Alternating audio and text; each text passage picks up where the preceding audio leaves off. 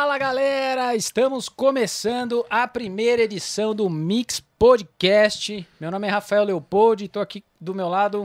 Fala galera, boa noite, sejam todos muito bem-vindos ao Mix Podcast. Fábio Silva aqui com vocês e hoje com a gente nosso querido amigo Xande Guilard. Prazer, galera. Top demais, galera. Eu tô aqui com o meu computador fazendo os últimos, as últimas, convidando as últimas pessoas, porque sabe como é que é, né? A gente precisa convidar a galera, a gente precisa que esse podcast bombe muito. Por isso que a gente chamou um cara internacional aqui para começar nosso. É da mídia, né? Vamos trabalhar. É, então. Mas é isso aí, galera. Estamos uh, começando é, primeira edição do Mix Podcast. A gente está nos estúdios aqui no Mix Music Studio. Queria agradecer aí o Dirceu Ferreira, o Zóio, que, tá na, que estão ali na produção. É, agradecer o parceiro aqui, o Fábio Silva, para a gente começar essa nova empreitada de ser youtuber, né? Não Fala é? sério, mano. Show. É, antes da gente começar, eu não posso, né, deixar de agradecer aqui. Eu já terminei o que eu tinha que fazer aqui nesse computador, vamos deixar ele pra lá.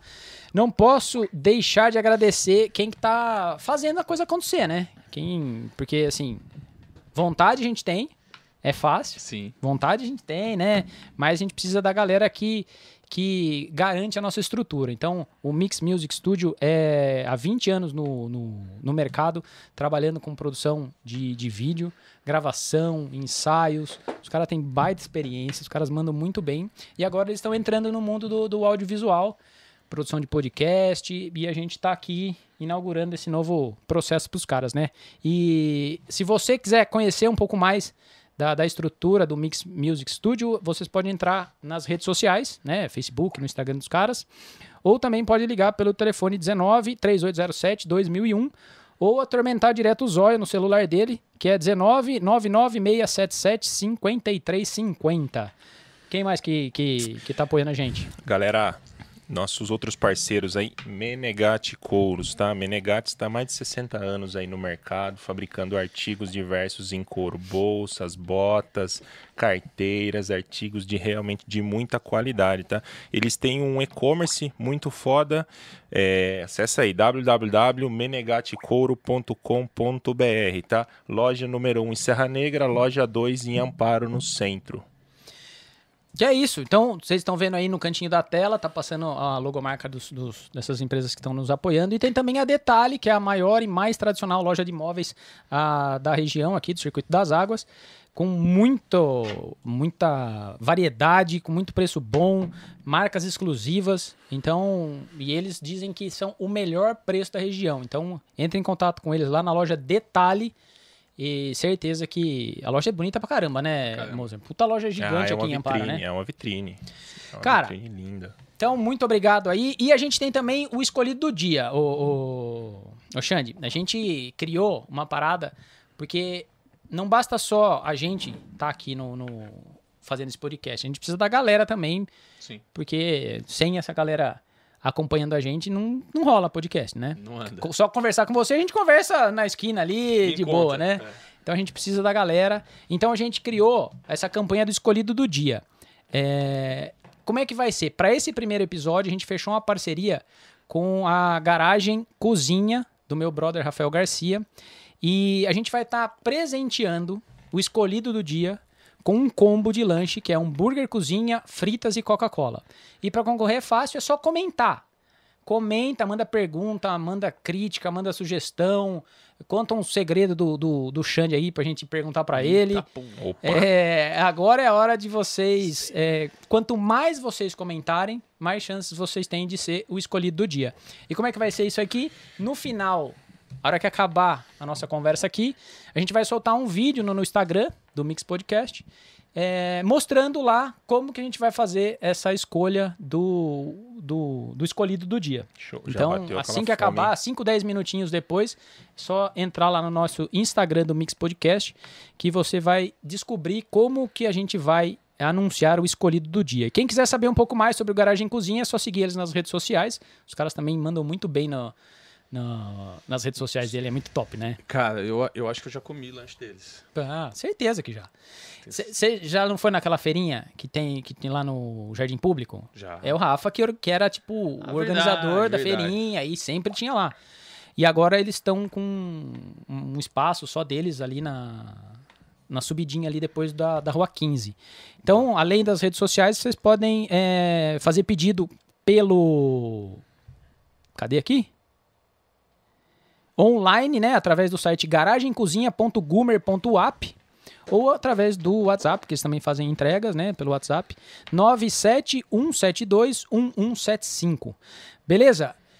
Cara, Legal, viu? Fala pra mim. Quem é o Xande, cara? Boa pergunta. caraca, agora, agora eu quero ver a modéstia. Boa pergunta. Ah, não, não trabalho com isso aí. É... Cara, quem é o Xande?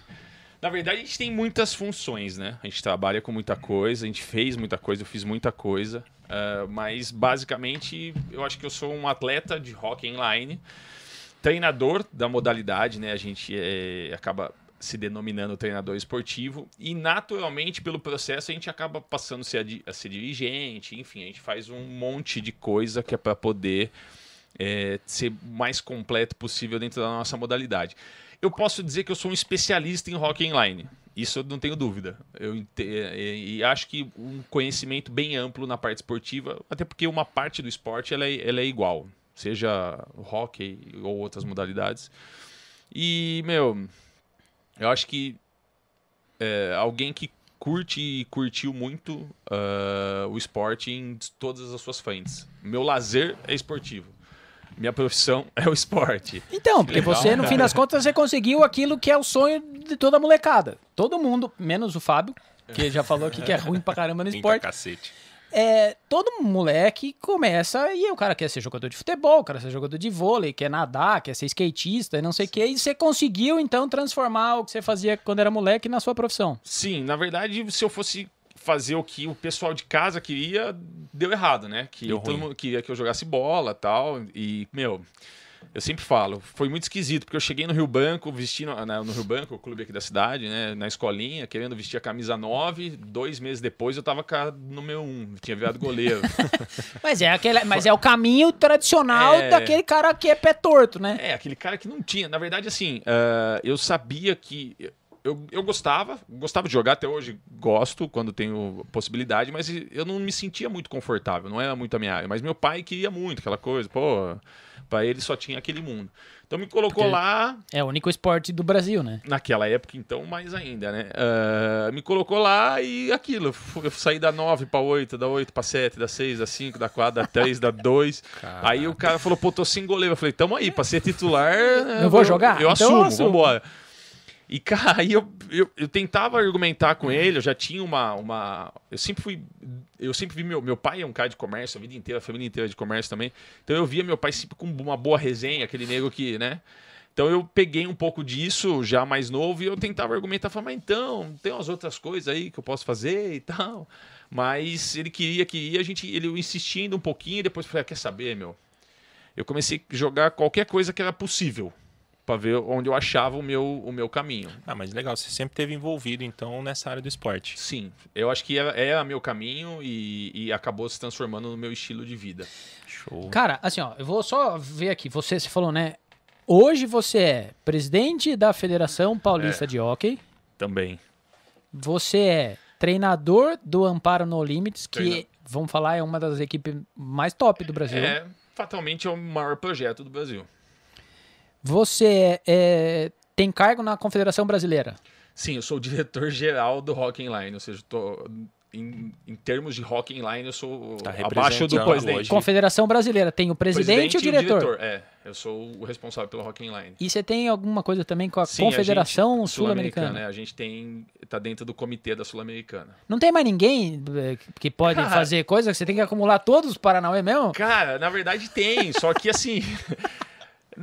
Eu, e acho que no meu caso é caminho natural, não Foi é se cargo. envolvendo. Não, não é, não é aquela coisa, põe esse cara porque vai. É porque, uai. Porque você é projeto agilizado bom, na coisa. Porque o projeto é bom. A experiência que, me que eu tenho do projeto me leva. né, o sucesso do projeto. Do Amparo No Limits? do- me coloca na condição de ser responsável por, por algo maior, certo? Então foi isso que foi, me, foram me colocando. Né, eu fui sendo alçado. Eu, eu, desde sempre eu fui dirigente de algum jeito. Né, Mesmo o- quando você era. mesmo, me- mesmo antes do hockey. Tipo, eu era dirigente de algum jeito. Assim, eu, eu me liguei que se eu não fosse o dono da bola e o cara que montava o time, talvez eu não jogasse. Então, eu, eu ali eu já percebi que eu tinha que saber negociar e falar e tal. Então, quando eu fui pro hockey e, e resolvi que eu queria montar uma escolinha aqui em Amparo, muito novo, 99, eu, tô, eu tinha 16 anos. Eu não tinha nem idade para ensinar os outros, né? Eu tava aprendendo também, mas Então- eu queria porque eu queria, e aí eu resolvi que eu tinha que Mas- falar. O rock.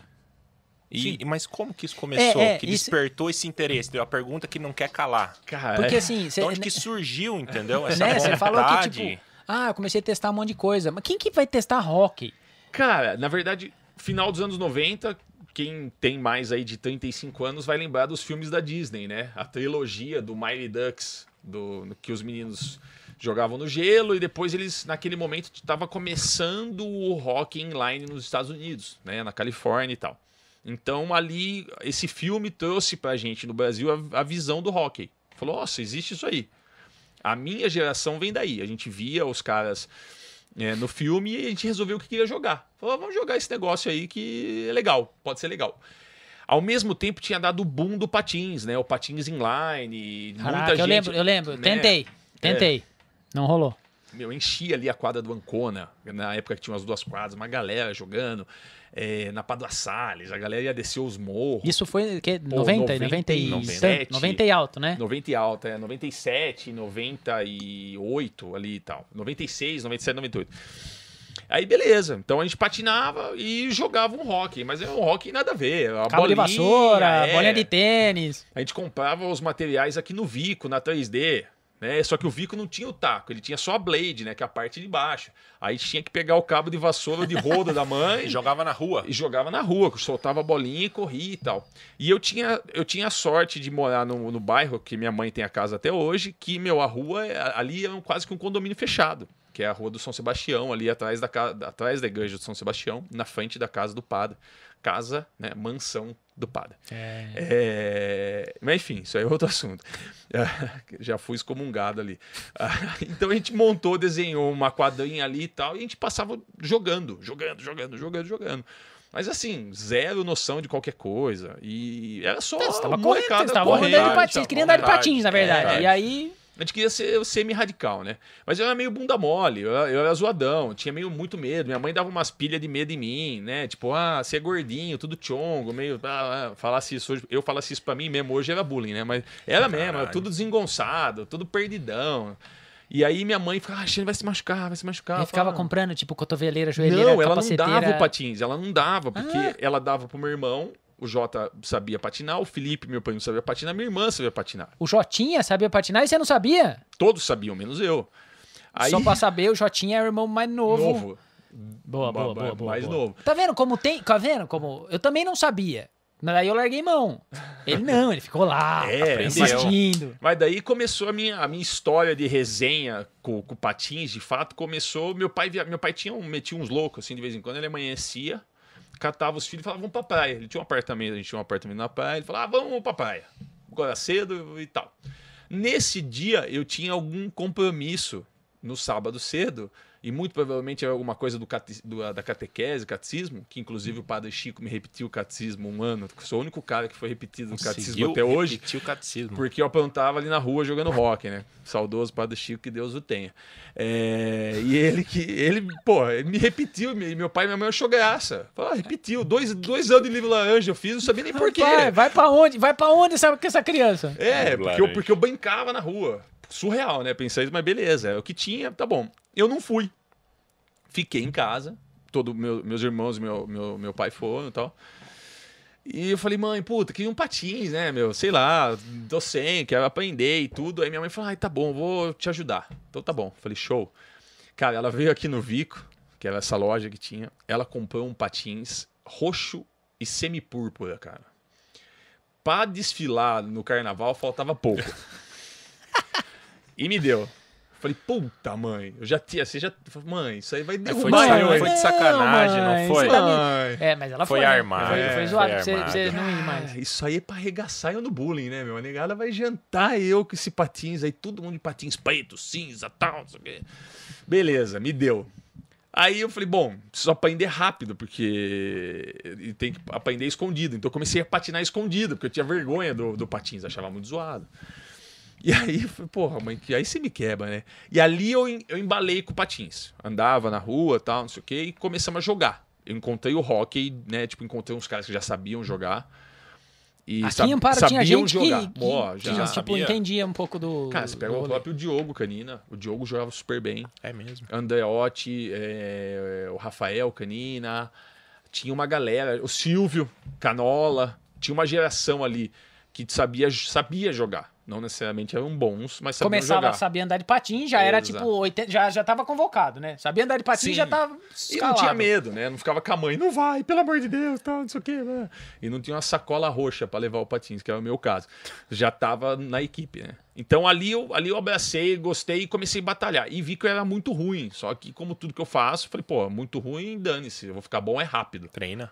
né? E, e- e coloquei aquilo ali pra mim. Então, assim, o meu, meu, pum, meu choque com patins foi isso. Foi esse meu momento com patins. E dali pra frente eu resolvi que eu queria jogar hockey. Era o que eu queria fazer, né? E foi o que a gente batalhou o suficiente. E, e quando que. e Aí, beleza. Então, teve lá, graças à Disney, então, que vocês começaram a jogar. Sim, a geração- essa geração toda do Brasil que nasceu nessa da época é fruto do filme da, da Disney, cara. Caramba, que legal. 100%. Eu lembro que tinha até umas camisas de um pato. É o Mighty Ducks. É. Super né? Patos de Anaheim, É, né, que é o então, eu nome traduzido. camisa aí, eu lembro É, também. é, é. E, mas quando que isso virou? Tipo, né, que você falou, ah, pô, eu quero fazer isso. Beleza, eu quero fazer, mas, né. Você como- te- tinha. Porque eu lembro que eu queria jogar bola e ia na escolinha. Que nem você foi lá no Rio Branco. Eu também fui. Sim. E, pô, show de bola. Tô aqui até hoje precisando da escolinha. Mas. Tipo, eu lembro que teve uma parada aqui na cidade. É, mas isso já foi Isso depois. já foi bem Já depois. fomos nós que trouxemos. Cara, eu. a aí deu uma esfriada no rock, assim, a gente tava mais radical, a gente tava andando de patins em Ralph e tal. É, é, e já tava melhor equipado, a gente já tava patinando bem. A gente começou lá em Serra Negra, que tinha o Ralph lá em cima, perto do Sim, clube. Sim. Aqui nem tinha ainda, né? Conheço. Tinha, não, tinha também. Só que o Ralph de Serra Negra, ele era. Tinha um que era atrás da rodoviária, não era? Não, é atrás da. Não, aqui em Amparo tinha um atrás da rodoviária. Ah, tá. Lá em Serra Negra era lá em cima. Era mais alto, né? É. E o que acontecia? Esse Ralph de Serra Negra, ele foi mal construído, porque a queda dele, você tem a, né, pra dropar que a gente fala, é 90. Ele era 120, então era pra frente. Quando você botava o pé pra olhar pra baixo, você não via o fundo. Você, tipo, você presumia que ele tava ali e soltava o corpo. Só que eu, de novo, bundão. Então, assim, eu, eu andava com os brothers que eram muito loucos e iam e eu só conseguia dropar sentado, eu tinha medo e tal. E a gente começou com essa pegada de, de, de Ralph e tal. Aí um dia eu tô lá em Serra Negra, eu e o Andreotti, potão. E, pô, a gente sentou lá na padaria perto da rodoviária pra comer um lanche e tal. Daqui a pouco a gente olhou na, na IPTV uma, uma reportagem sobre a Ponte Preta, a equipe da Ponte Preta de hockey, que tinha sido vice-campeã brasileira. E falou sobre os jogadores, falou sobre tudo que aconteceu e tal. Eu e o André, a gente falou, pô, a gente é bom, cara. Vamos, vamos marcar um teste na Ponte Preta. Gente é bom. Ah, então já tava tendo campeonato. Já existia, já fazia 4, 5 anos que tinham campeonatos Tem campeonato brasileiros. de tudo, né? É. É. que a gente que não, faz parte do nosso universo, né? Sim, E sim. como que é a pista? Cara, na É verdade é taco? tudo adaptado. Você- naquela época você jogava em qualquer coisa que, que desse. E essa ida nossa pra Ponte Preta, essa é das coisas mais engraçadas que tem, porque, porra, a gente passou a mão no telefone e ligou. Oba, da Ponte Preta? Tudo bem? Então, a gente queria fazer um teste aí. Ah, mas como assim? Não, não, que a gente é bom aqui em Amparo e a gente queria fazer um teste aí. É, ué. Resenha. Autoestima lá em cima e, meu.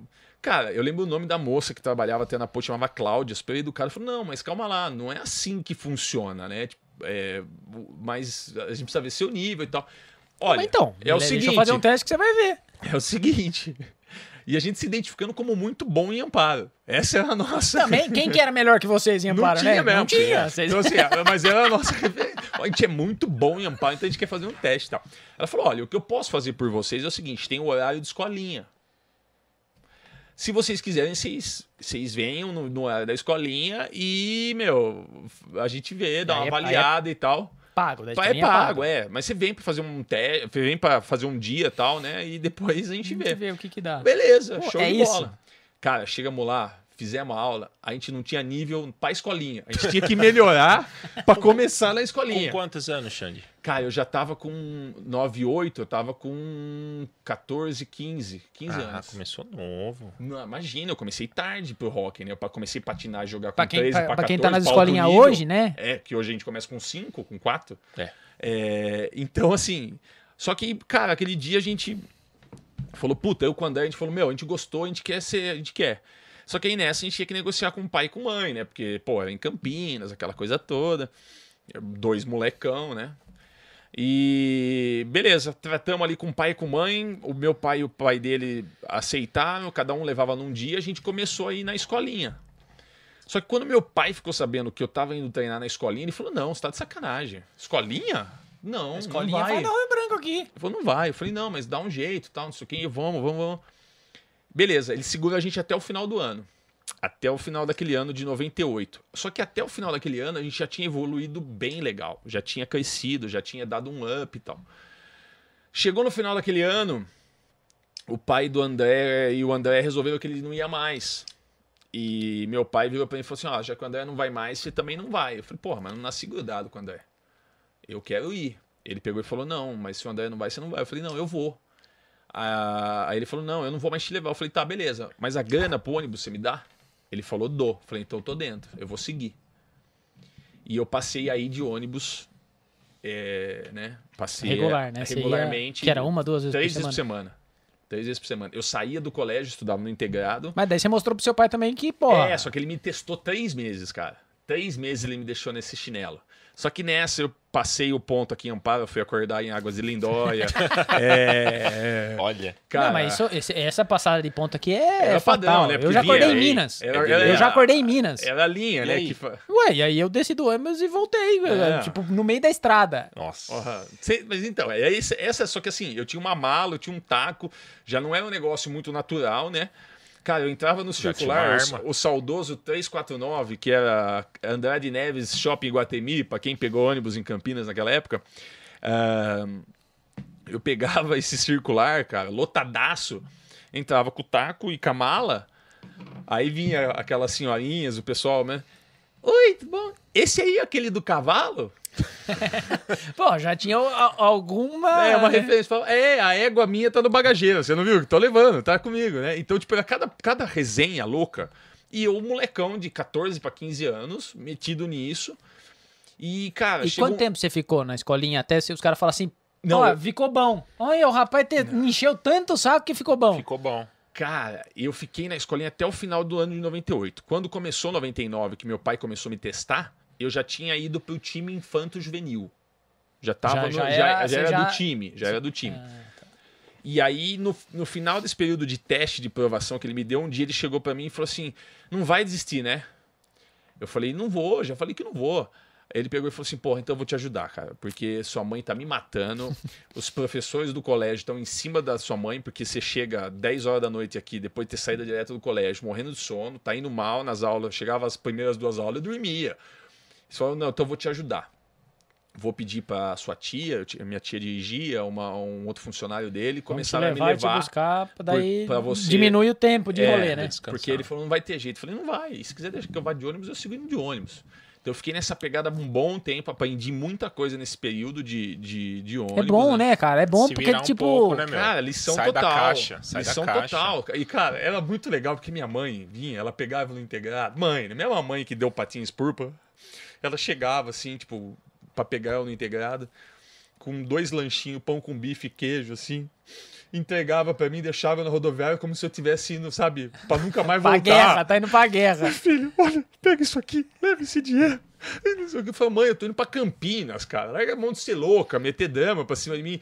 E eu era muito prático, até hoje eu sou. É, é, não é, não é. Então eu falei, meu, eu tô indo treinar, já volto. Quando eu chegava, ela vinha me buscar. Ai, que bom, graças Ai, a. Deus.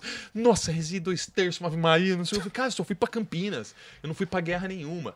Então, esse período, realmente, ele fortaleceu o, o querer. E acho que é por isso que veio esse, esse, esse sucesso posterior. E quando que, assim, beleza, né? Foi na escolinha tal, aí começou a ir pro time e tal, não sei o que. Quando que você viu que falou assim, mano, fudeu. É, é, tipo, cresci no negócio mesmo e. Abril, maio daquele, de 99, eu fui jogar um campe- o Campeonato Brasileiro adulto, já.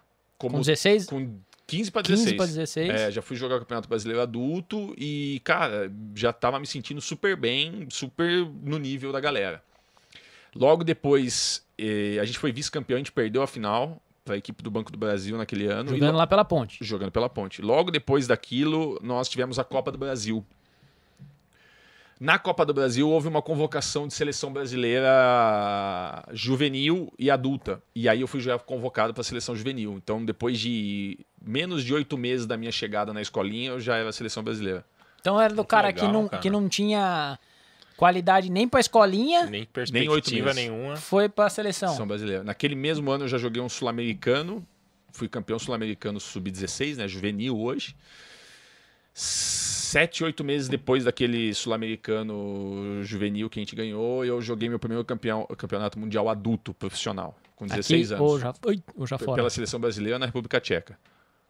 Já- Em 2000 já. já foi pra- Já, já foi, Foi ali que começou a- as minhas, a, a minha, meus A- passeios a, pelo ma- mundo. a mãe fez o lanchinho? Cara, puta drama. Nossa, Pô, se pra ir pra Campinas. imagino. Não, se pra ir pra Campinas já fez mó drama, pra é ir pra louco. É, República mas Tcheca. aí é, é assim, ela, cara, eu, eu entendo e eu vejo isso, porque você vê meu sobrinho, meu sobrinho tem 9 anos, joga desde os 4. Ela é, que é meu sobrinho neto dela, ela é um dama, ela vem dar dura em mim que sou o treinador do moleque, tipo, pô, por que que você não botou ele? Eu falo, pô, sai daqui. Quer treinar aqui? Fala, sai daqui, eu dou duro em todos os pais, você também. Mas Falei mãe pra não ela. tem jeito, né? Mas não dá, Você pode tiro. ser o, ser o Não tem presidente da porra toda, Não chega a sua como. mãe, tá, tá, tá, Cara, só que eu, eu, eu, eu vi as costas andando. Falei, você tá de sacanagem, meu. Não aprendeu nada comigo, pô. Não é possível. Tô mostrando que o caminho é outro, né? Então, esse, essa transição do, de escolinha e campeonato mundial deu um ano e. Não deu um ano e meio. Cara, foi rápido. Muito rápido. Minha ascensão foi muito rápida. Mas tem também. Mas ah, eu que querendo. Mas assim, tem, você pega futebol, tem 2 milhões de jogadores, né, querendo jogar e, tipo, muito jogador bom pra caramba que não chega em lugar nenhum. A Sim. gente sabe, a gente conhece aqui em Amparo mesmo. Eu, eu tenho um monte de amigo meu que, tipo, era fora de série e não, não E vira. rendeu. Por ser uma modalidade menor, quando você tem um, um- Um um diferencial. diferencial, fica mais fácil, né? Cara, eu. Mas eu, precisa ter um diferencial Sim, diferente. Não mais Sim. fácil, né? Cara, eu não, eu não sou fruto de talento. É Nada. trabalho. Eu sou treino. Eu sou treino. Se eu parar de treinar, eu fico ruim. Eu não tenho talento. Eu, não, eu tenho alguns caras que a gente vê que o cara faz, ele pode ficar um ano sem pôr o patins e o taco na mão, né? O patins do pé e o taco na mão, que ele vai bem. É, é que nem Não os é o caras do caso. futebol, né? Se a gente for usar como exemplo, é os não caras é do o meu caso, não é o meu caso. Então, eu, eu sou treino. E até hoje eu treino mais que Suor todo pra mundo. caramba. Muito, e, cara, passar por várias. Cara, eu sou um, era um cara de amparo, né? Que queria jogar hockey. Já era esquisito na natureza. É quase um, né? É tipo um cavalo no mar. Não tem nada a E ver. quando que. E quando que Amparo virou um, um troço, tipo, uma referência? Porque, beleza, não tinha nada, É. vocês foram pra lá e, e o Amparo hoje é referência. Aí, aí, aí é mais trabalho ainda.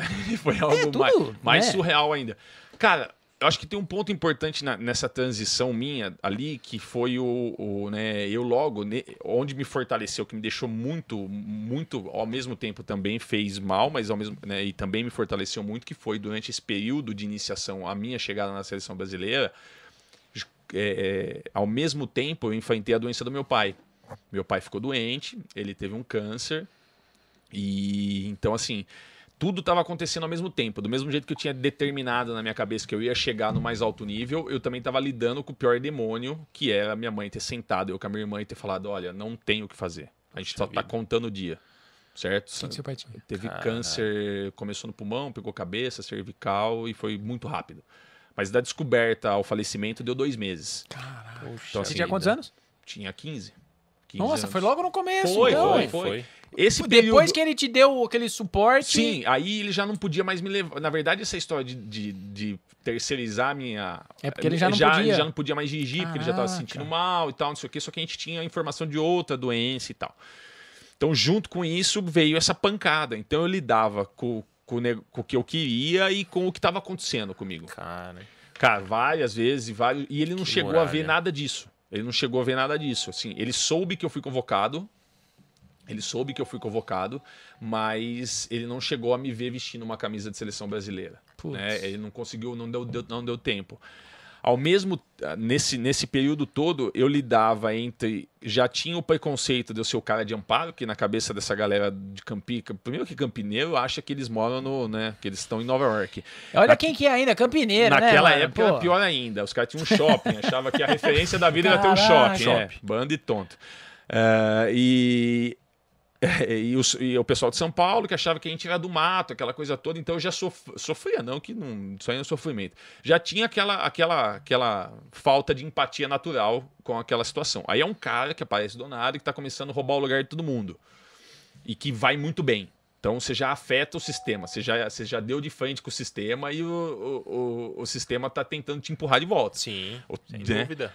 E aí eu lidando com isso. Então eu tinha que esconder o que estava acontecendo. Então, meu, eu saía de jogo, às vezes ia pro, pro banheiro, eu ficava chorando, voltava, os caras perguntavam o que foi. Falar, ah, não, tomei uma pancada aqui e tal. Isso que não tinha nada a ver com físico, era a minha cabeça me jantando, Fritando, né? né? Fritando, porque eu tava. né? Até um dia que ele foi para Campinas, ele tava fazendo ra- radioterapia, essas coisas e tal. E a gente tava fazendo um camp de treinamento com a seleção lá. E ele foi escondido para ver. Ele não me falou que ia, ele foi.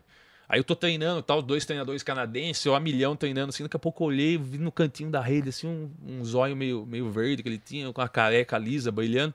Olhei e falei, conheço aquele, aquele tio ali, né, que tá olhando e tal. E ele tá escondidinho.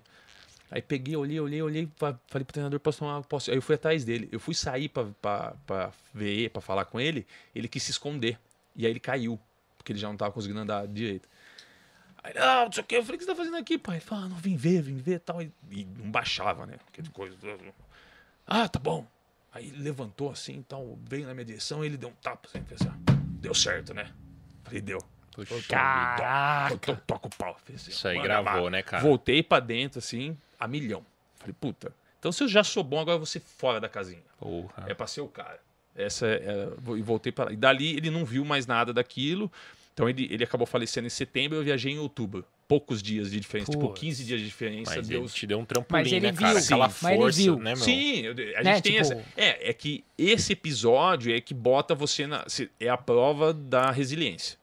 Porque se tivesse que parar aquela hora. Se tivesse que desistir é aquele momento. Né? Ali tudo estava muito bagunçado.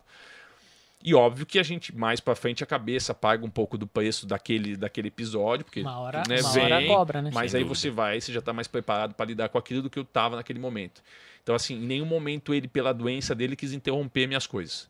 Em nenhum momento. Em nenhum momento. Tanto que no dia que ele faleceu, eu cheguei em Amparo de ônibus. Eu cheguei em Amparo. Eu entrei na minha casa. Minha mãe me ligou, falou assim: Você tá onde? Eu falei: Acabei de entrar em Amparo. Ela falou assim: Então se arruma e vem para Campinas. Eu sabia que alguma coisa tinha acontecido. né? E aí a gente voltei e tal. Então, naquele dia, com ele muito mal, eu tava treinando.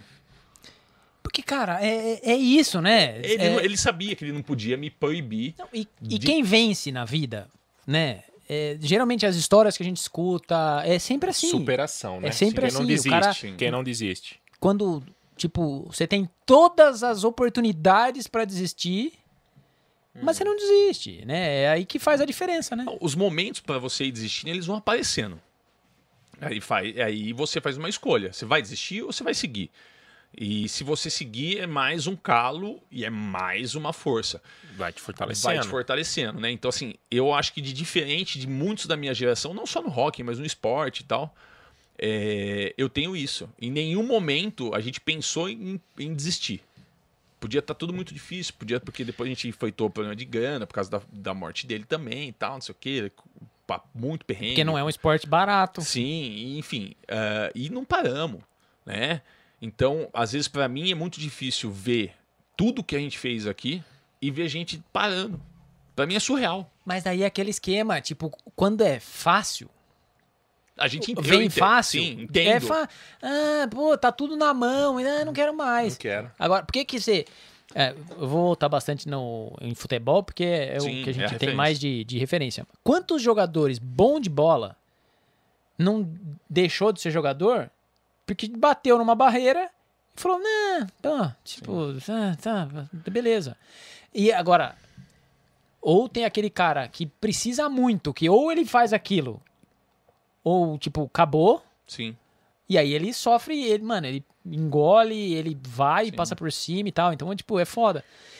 E, e- Então, tipo, aí você passou, né, por todo esse, esse perrengue, né? E por Sim. todas essas provações e tal, superação e tal.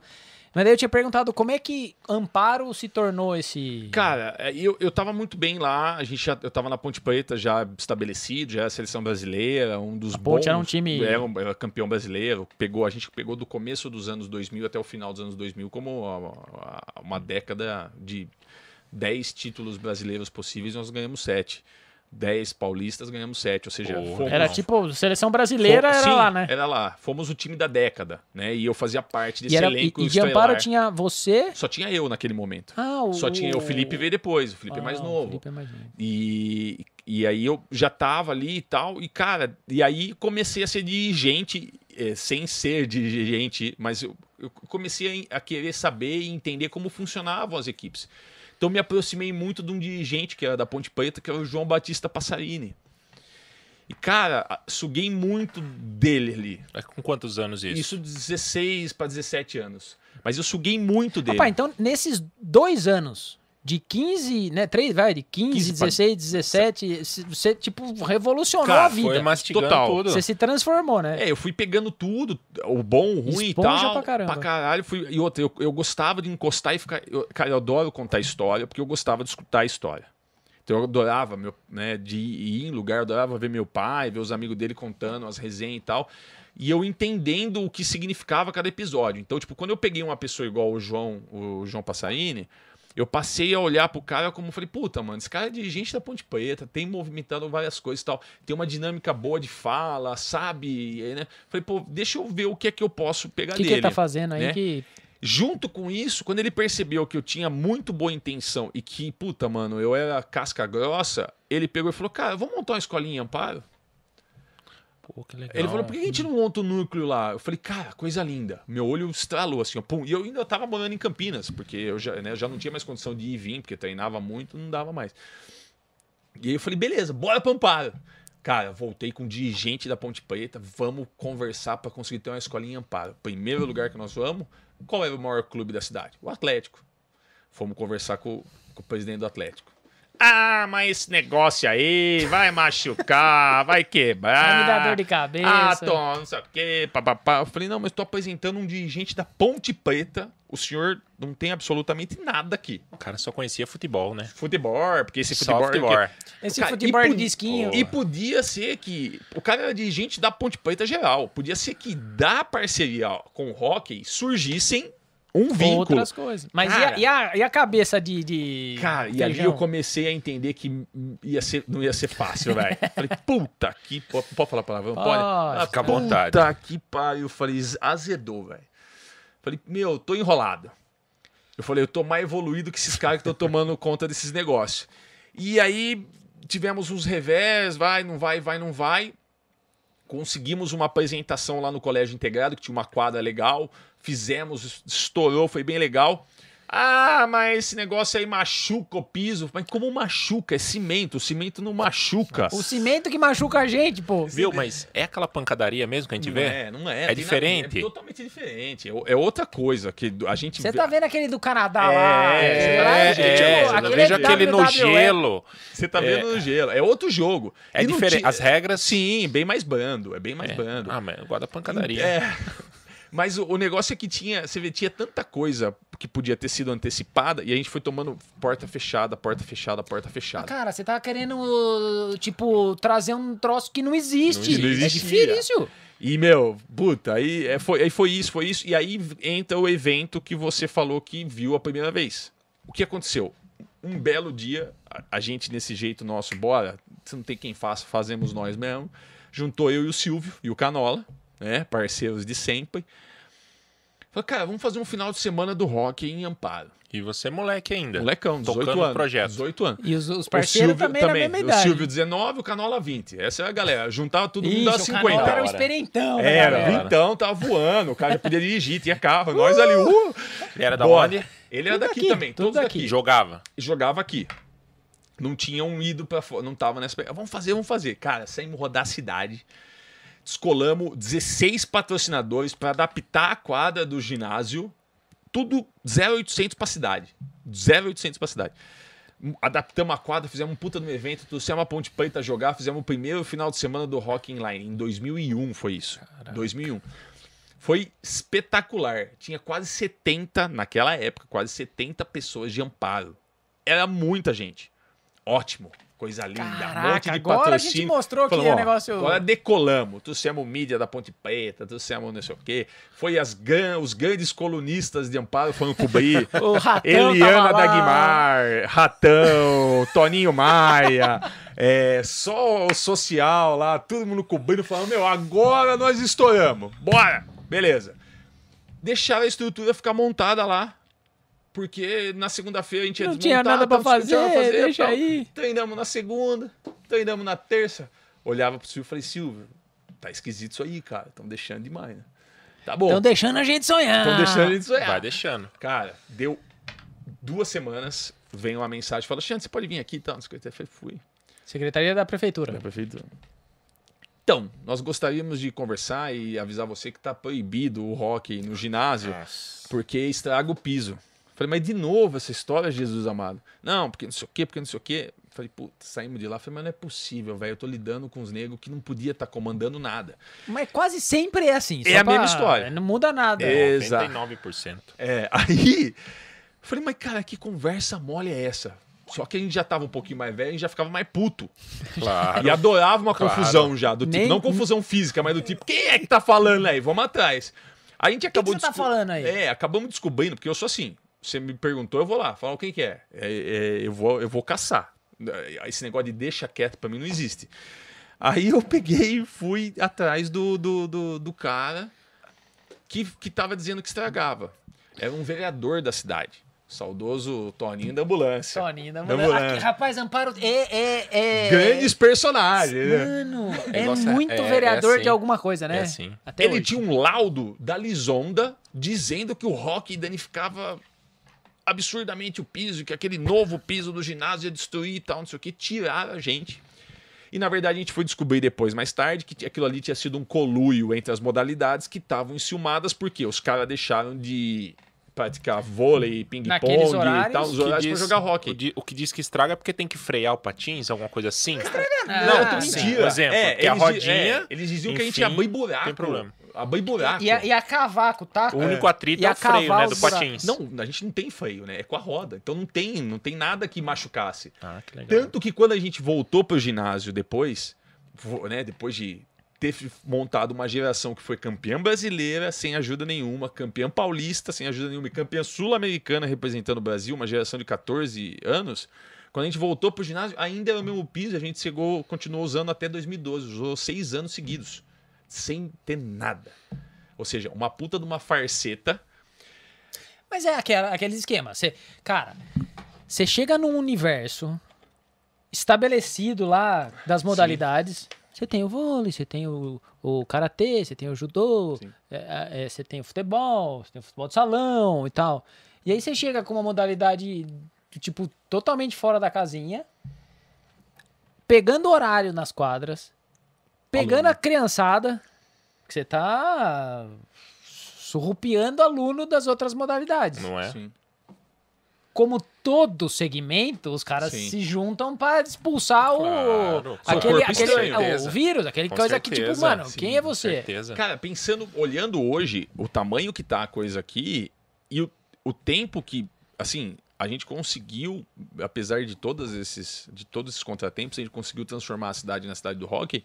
É, cara, se a gente tiver, eu fico, eu fico pensando, pensando como reflexão, cara, olha como é que estão os clubes da cidade. Será que se algum tivesse abraçado o rock De uma verdade? parceria com a Ponte Preta naquela época, será que a gente não teria uma parceria maior do que E só um o clube rock? hoje mais E um robusto, clube mais vivo. Exato. Tá tudo Seja morto. qualquer um deles, fosse Floresta, Irapuã, Atlético, ABB. O Irapuã teve uma época, Aí, né? aí depois a gente acabou indo pro Irapuã, porque precisava de aluguel de qualquer coisa. Naquela época eles estavam alugando a quadra pra qualquer coisa, né? Tipo, viesse desde de casamento a, a lançamento de foguete, eles estavam alugando. E aí a gente foi pro Irapuã. E como é que como é que foi? Porque assim, eu- confesso pra você que eu tinha uma ideia errada. Foi legal que tipo me esclareceu. Porque eu achei que tinha sido uma política pública que tinha começado o hockey por qualquer motivo Nunca. X e, e de lá o negócio desandou. Mas então, que, na verdade, vocês foi como também é, é- é É o mais comum. Sim. Não, como é o mais comum mesmo. Sim. Porque como é que uma, uma política pública vai inovar uma modalidade que você não tem praticante? É. Então, é, primeiro ela nasce da, da, da sociedade e o poder público abraça. Sim. Então foi o que aconteceu. Vocês construíram esse o conceito de hockey na cidade. Sim. Em algum momento a prefeitura abraçou. É, na abertura. Porque teve um tempo que Sim, a- o não, hockey e a prefeitura tava É, junto pra não, caramba. Que foi o período da Ana como secretária. E da Ana ano que é, Maria. mais ou menos? Foi 2005 a 2012. Isso era a administração do César Pagan Da, e do Paulo e depois. do Paulo no Cara, PT. na- exato. O que aconteceu? Como a gente já estava muito forte como competição, e foi exatamente o que a gente fez. A gente foi treinar no Irapuã, pagava aluguel tal, não sei o que, a equipe se mantendo. A Começou a crescer, crescer, começou a crescer. crescer, a gente arrumou alguns apoios, aquela coisa toda. Não cresceu muito, mas tinha. E nós pegamos uma geração, conseguimos formar 12 cara bom. Aí sim vocês eram os melhores de amparo. Sim, aí sim, de fato, é o melhor de fato. Aí nós formamos 12 cara bom. Quantas pessoas no time? São Uma dúvida. até 16, mas entrando 4 e 1. 4 e 1, como futsal. As trocas livres Mas e daí tal. você tinha os 16. Mas você tinha quantas pessoas praticando Não a tinha modalidade? muito. naque- A gente tinha mais uns. A gente tinha uns 20. 20 e desses 20 nós tinha 12 bons da mesma faixa etária. Que era o Que aí importante. era, é, porque não adianta você ter um bom de cada canto e não. Exato. E aí nós fomos jogar um campeonato brasileiro de categoria menor, de categoria de base, no Palmeiras, no Clube Palmeiras, lá no Parque Antártica. E a gente foi com o Sub-14. Todo de amparo. 100% de amparo. E a gente atropelou todo mundo sem dó nem piedade. A negada ficou em choque. Falou, que que é isso aí, cara? De onde surgiu esses moleque doido Essa aí? porra desses moleques, exatamente. O que, que é isso aí, cara? Porque, tipo, eles já- a gente já tinha um trabalho estabelecido, tinha as escolinhas e tal, mas a gente competia como festival e tal. E de repente a gente saiu atropelando geral. Geral. A final contra o Palmeiras foi tipo, sei lá, 6x1, 6x2 no Caraca. Palmeiras. Beleza. A gente deu tanta sorte que foi o seguinte: naquele ano, naquele evento, a confederação tinha feito um acordo que as equipes que fossem campeões brasileiras representariam o Brasil no sul-americano daquele ano, tudo 0800. Caraca! Porra. Arrepia de não lembrar. Passe livre. Brilhamos, brilhamos. Brilhamos. Falei, caceta, voltamos pra casa avisando, negada, vamos Tipo, pra, pra dancinha, Argentina. Vamos viajar. todo mundo. Nós, as crianças de 13, 14 anos, Nossa. partiu a Argentina. Ca- 12 moleque de amparo.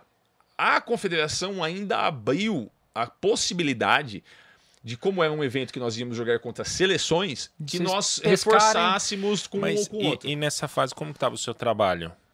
Cara, eu, Qual era a sua função dentro de eu era tudo treinador. isso? Eu era treinador. jogador, não quantos daqui, anos? Com 2006, 23 anos. 23 Ah, anos. 23 era anos. já tá- treinador é, do... tava desde Ah, 16, como é? né? Era treinador da equipe aqui. Eu não jogava por amparo. E, e jogador... Da, em Paulínia já a gente já tava. Ah, tá me Você jogava Em Paulínia. em Paulínia e era treinador, Treinador aqui. E dirigente. E já é, porque daí essa, a gente já fazia tudo. A gente já fazia tudo. E, cara, aí brilhamos. Aí quando eu voltei pra conversar com os pais, já os pais já, nossa, que lindo, somos campeões brasileiros e tal. Ótimo. Aí quando eu cheguei pra dar notícia que a- todos os filhos iam pra Argentina sem custo nenhum, nego riu da minha cara. Falei, você tá de sacanagem, nunca saímos nem de amparo. Vou, vou aonde, meu? E, cara, foi surreal o movimento que eles fizeram, mais empresas, gente chegando, apoio e tal, pra poder viabilizar todo mundo de ir. E che... uma hora, um dia eu sentei, olhei pros meninos ali, pensei, falei, cara, tem um, tem outro fulano, tal, de outro time, não sei o quê, papapá, que, puta, talvez, né, nos ajudasse. Eu virei pros moleques e falei, ah, quer saber? Vou levar ninguém. Nós vamos ganhar com nós mesmo. 100% de amparo. Os caras falaram, louco, animal, fulano não é bom. Eu falei, é bom são vocês, vocês ganharam dele. Então se ele é bom, vocês são espetaculares. Você que escolhia. Eu que escolhia. E os caras tudo de graça, então eu podia levar quem eu quisesse. Sim. A gente foi e foi campeão sul-americano sub-14, os pais pulando Mano, na. nasceu uma, uma geração fora de série. Sim, ganhamos o Paulista no final do ano, fechamos a Tríplice Coroa. No ano seguinte, esses garotos daquele ano, de 2005 até 2010, esses meninos perderam um jogo. Nossa. Um jogo. Em todos, todos os anos da categoria de base. Em 2010 eles subiram. E foram campeões de todos os títulos adultos já com a equipe Você daqui. é louco. Todos. Que trabalho, hein? Aí isso Não, aí gente mostra subiu o seu Quantos trabalho, desses né? Continuaram trabalho. jogando, Cara, desses- viveram de hockey? Cara, é, vamos lá, o Daniel, o Daniel chegou à seleção brasileira, o Marcão chegou à seleção brasileira, o Lucas chegou à seleção brasileira. Tem incentivo? Cara, essa não, hoje, criançada? hoje não mais. O esporte morreu. Né? O jogador? esporte, o esporte de rendimento morreu. O esporte de rendimento morreu. Hoje Aí não fica tem mais, difícil, hoje não né? tem mais nada. Aí fica difícil, hoje porque não tem mais nada. Porque todo esporte, principalmente como você falou, de alto rendimento, ele necessita uma entrega muito grande, né? Sim.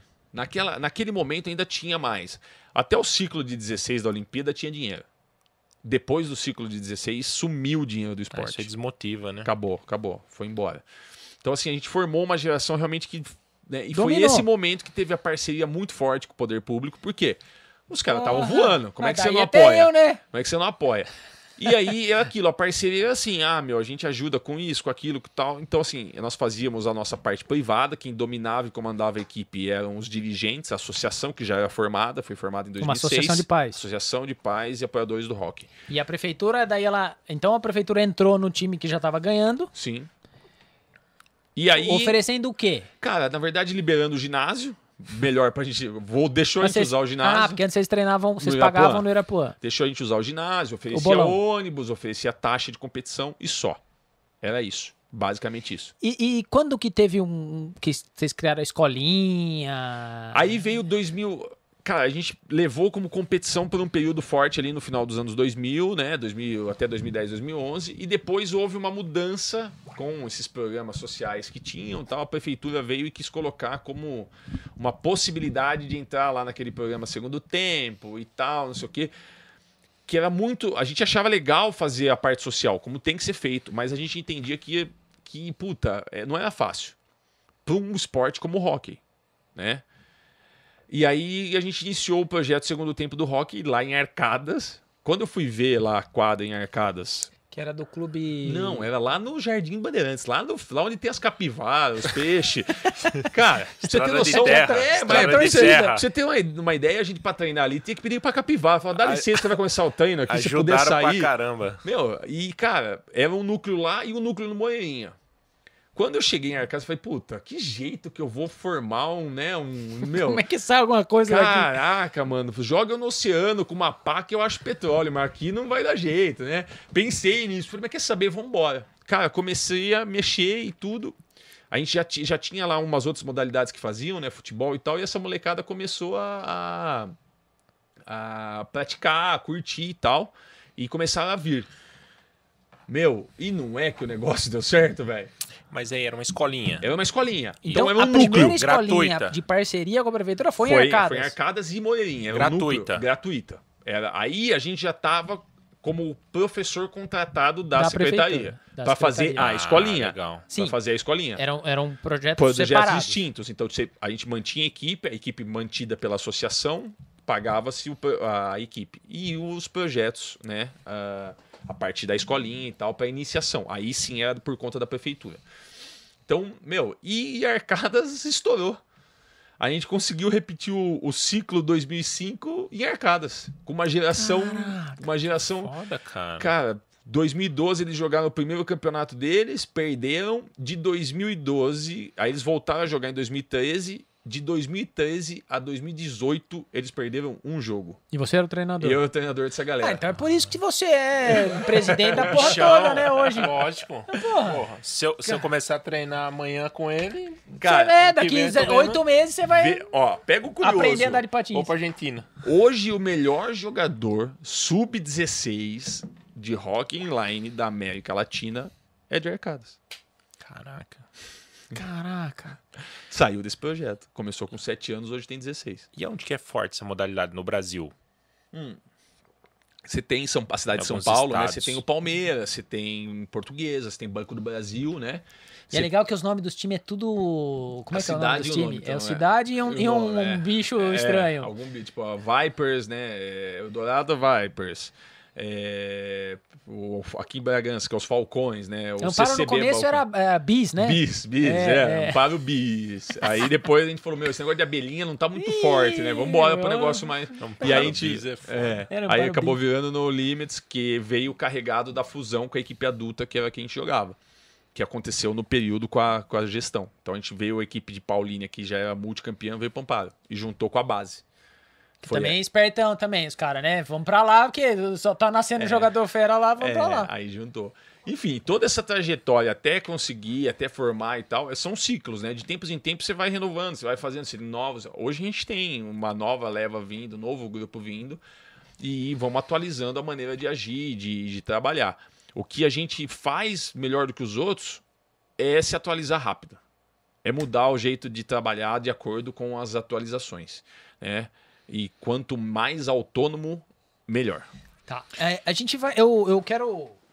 Eu quero que a gente converse um pouquinho mais sobre hoje, né? Tipo, o que, que você tá aprontando hoje aí, como é que rolou a pandemia e tal.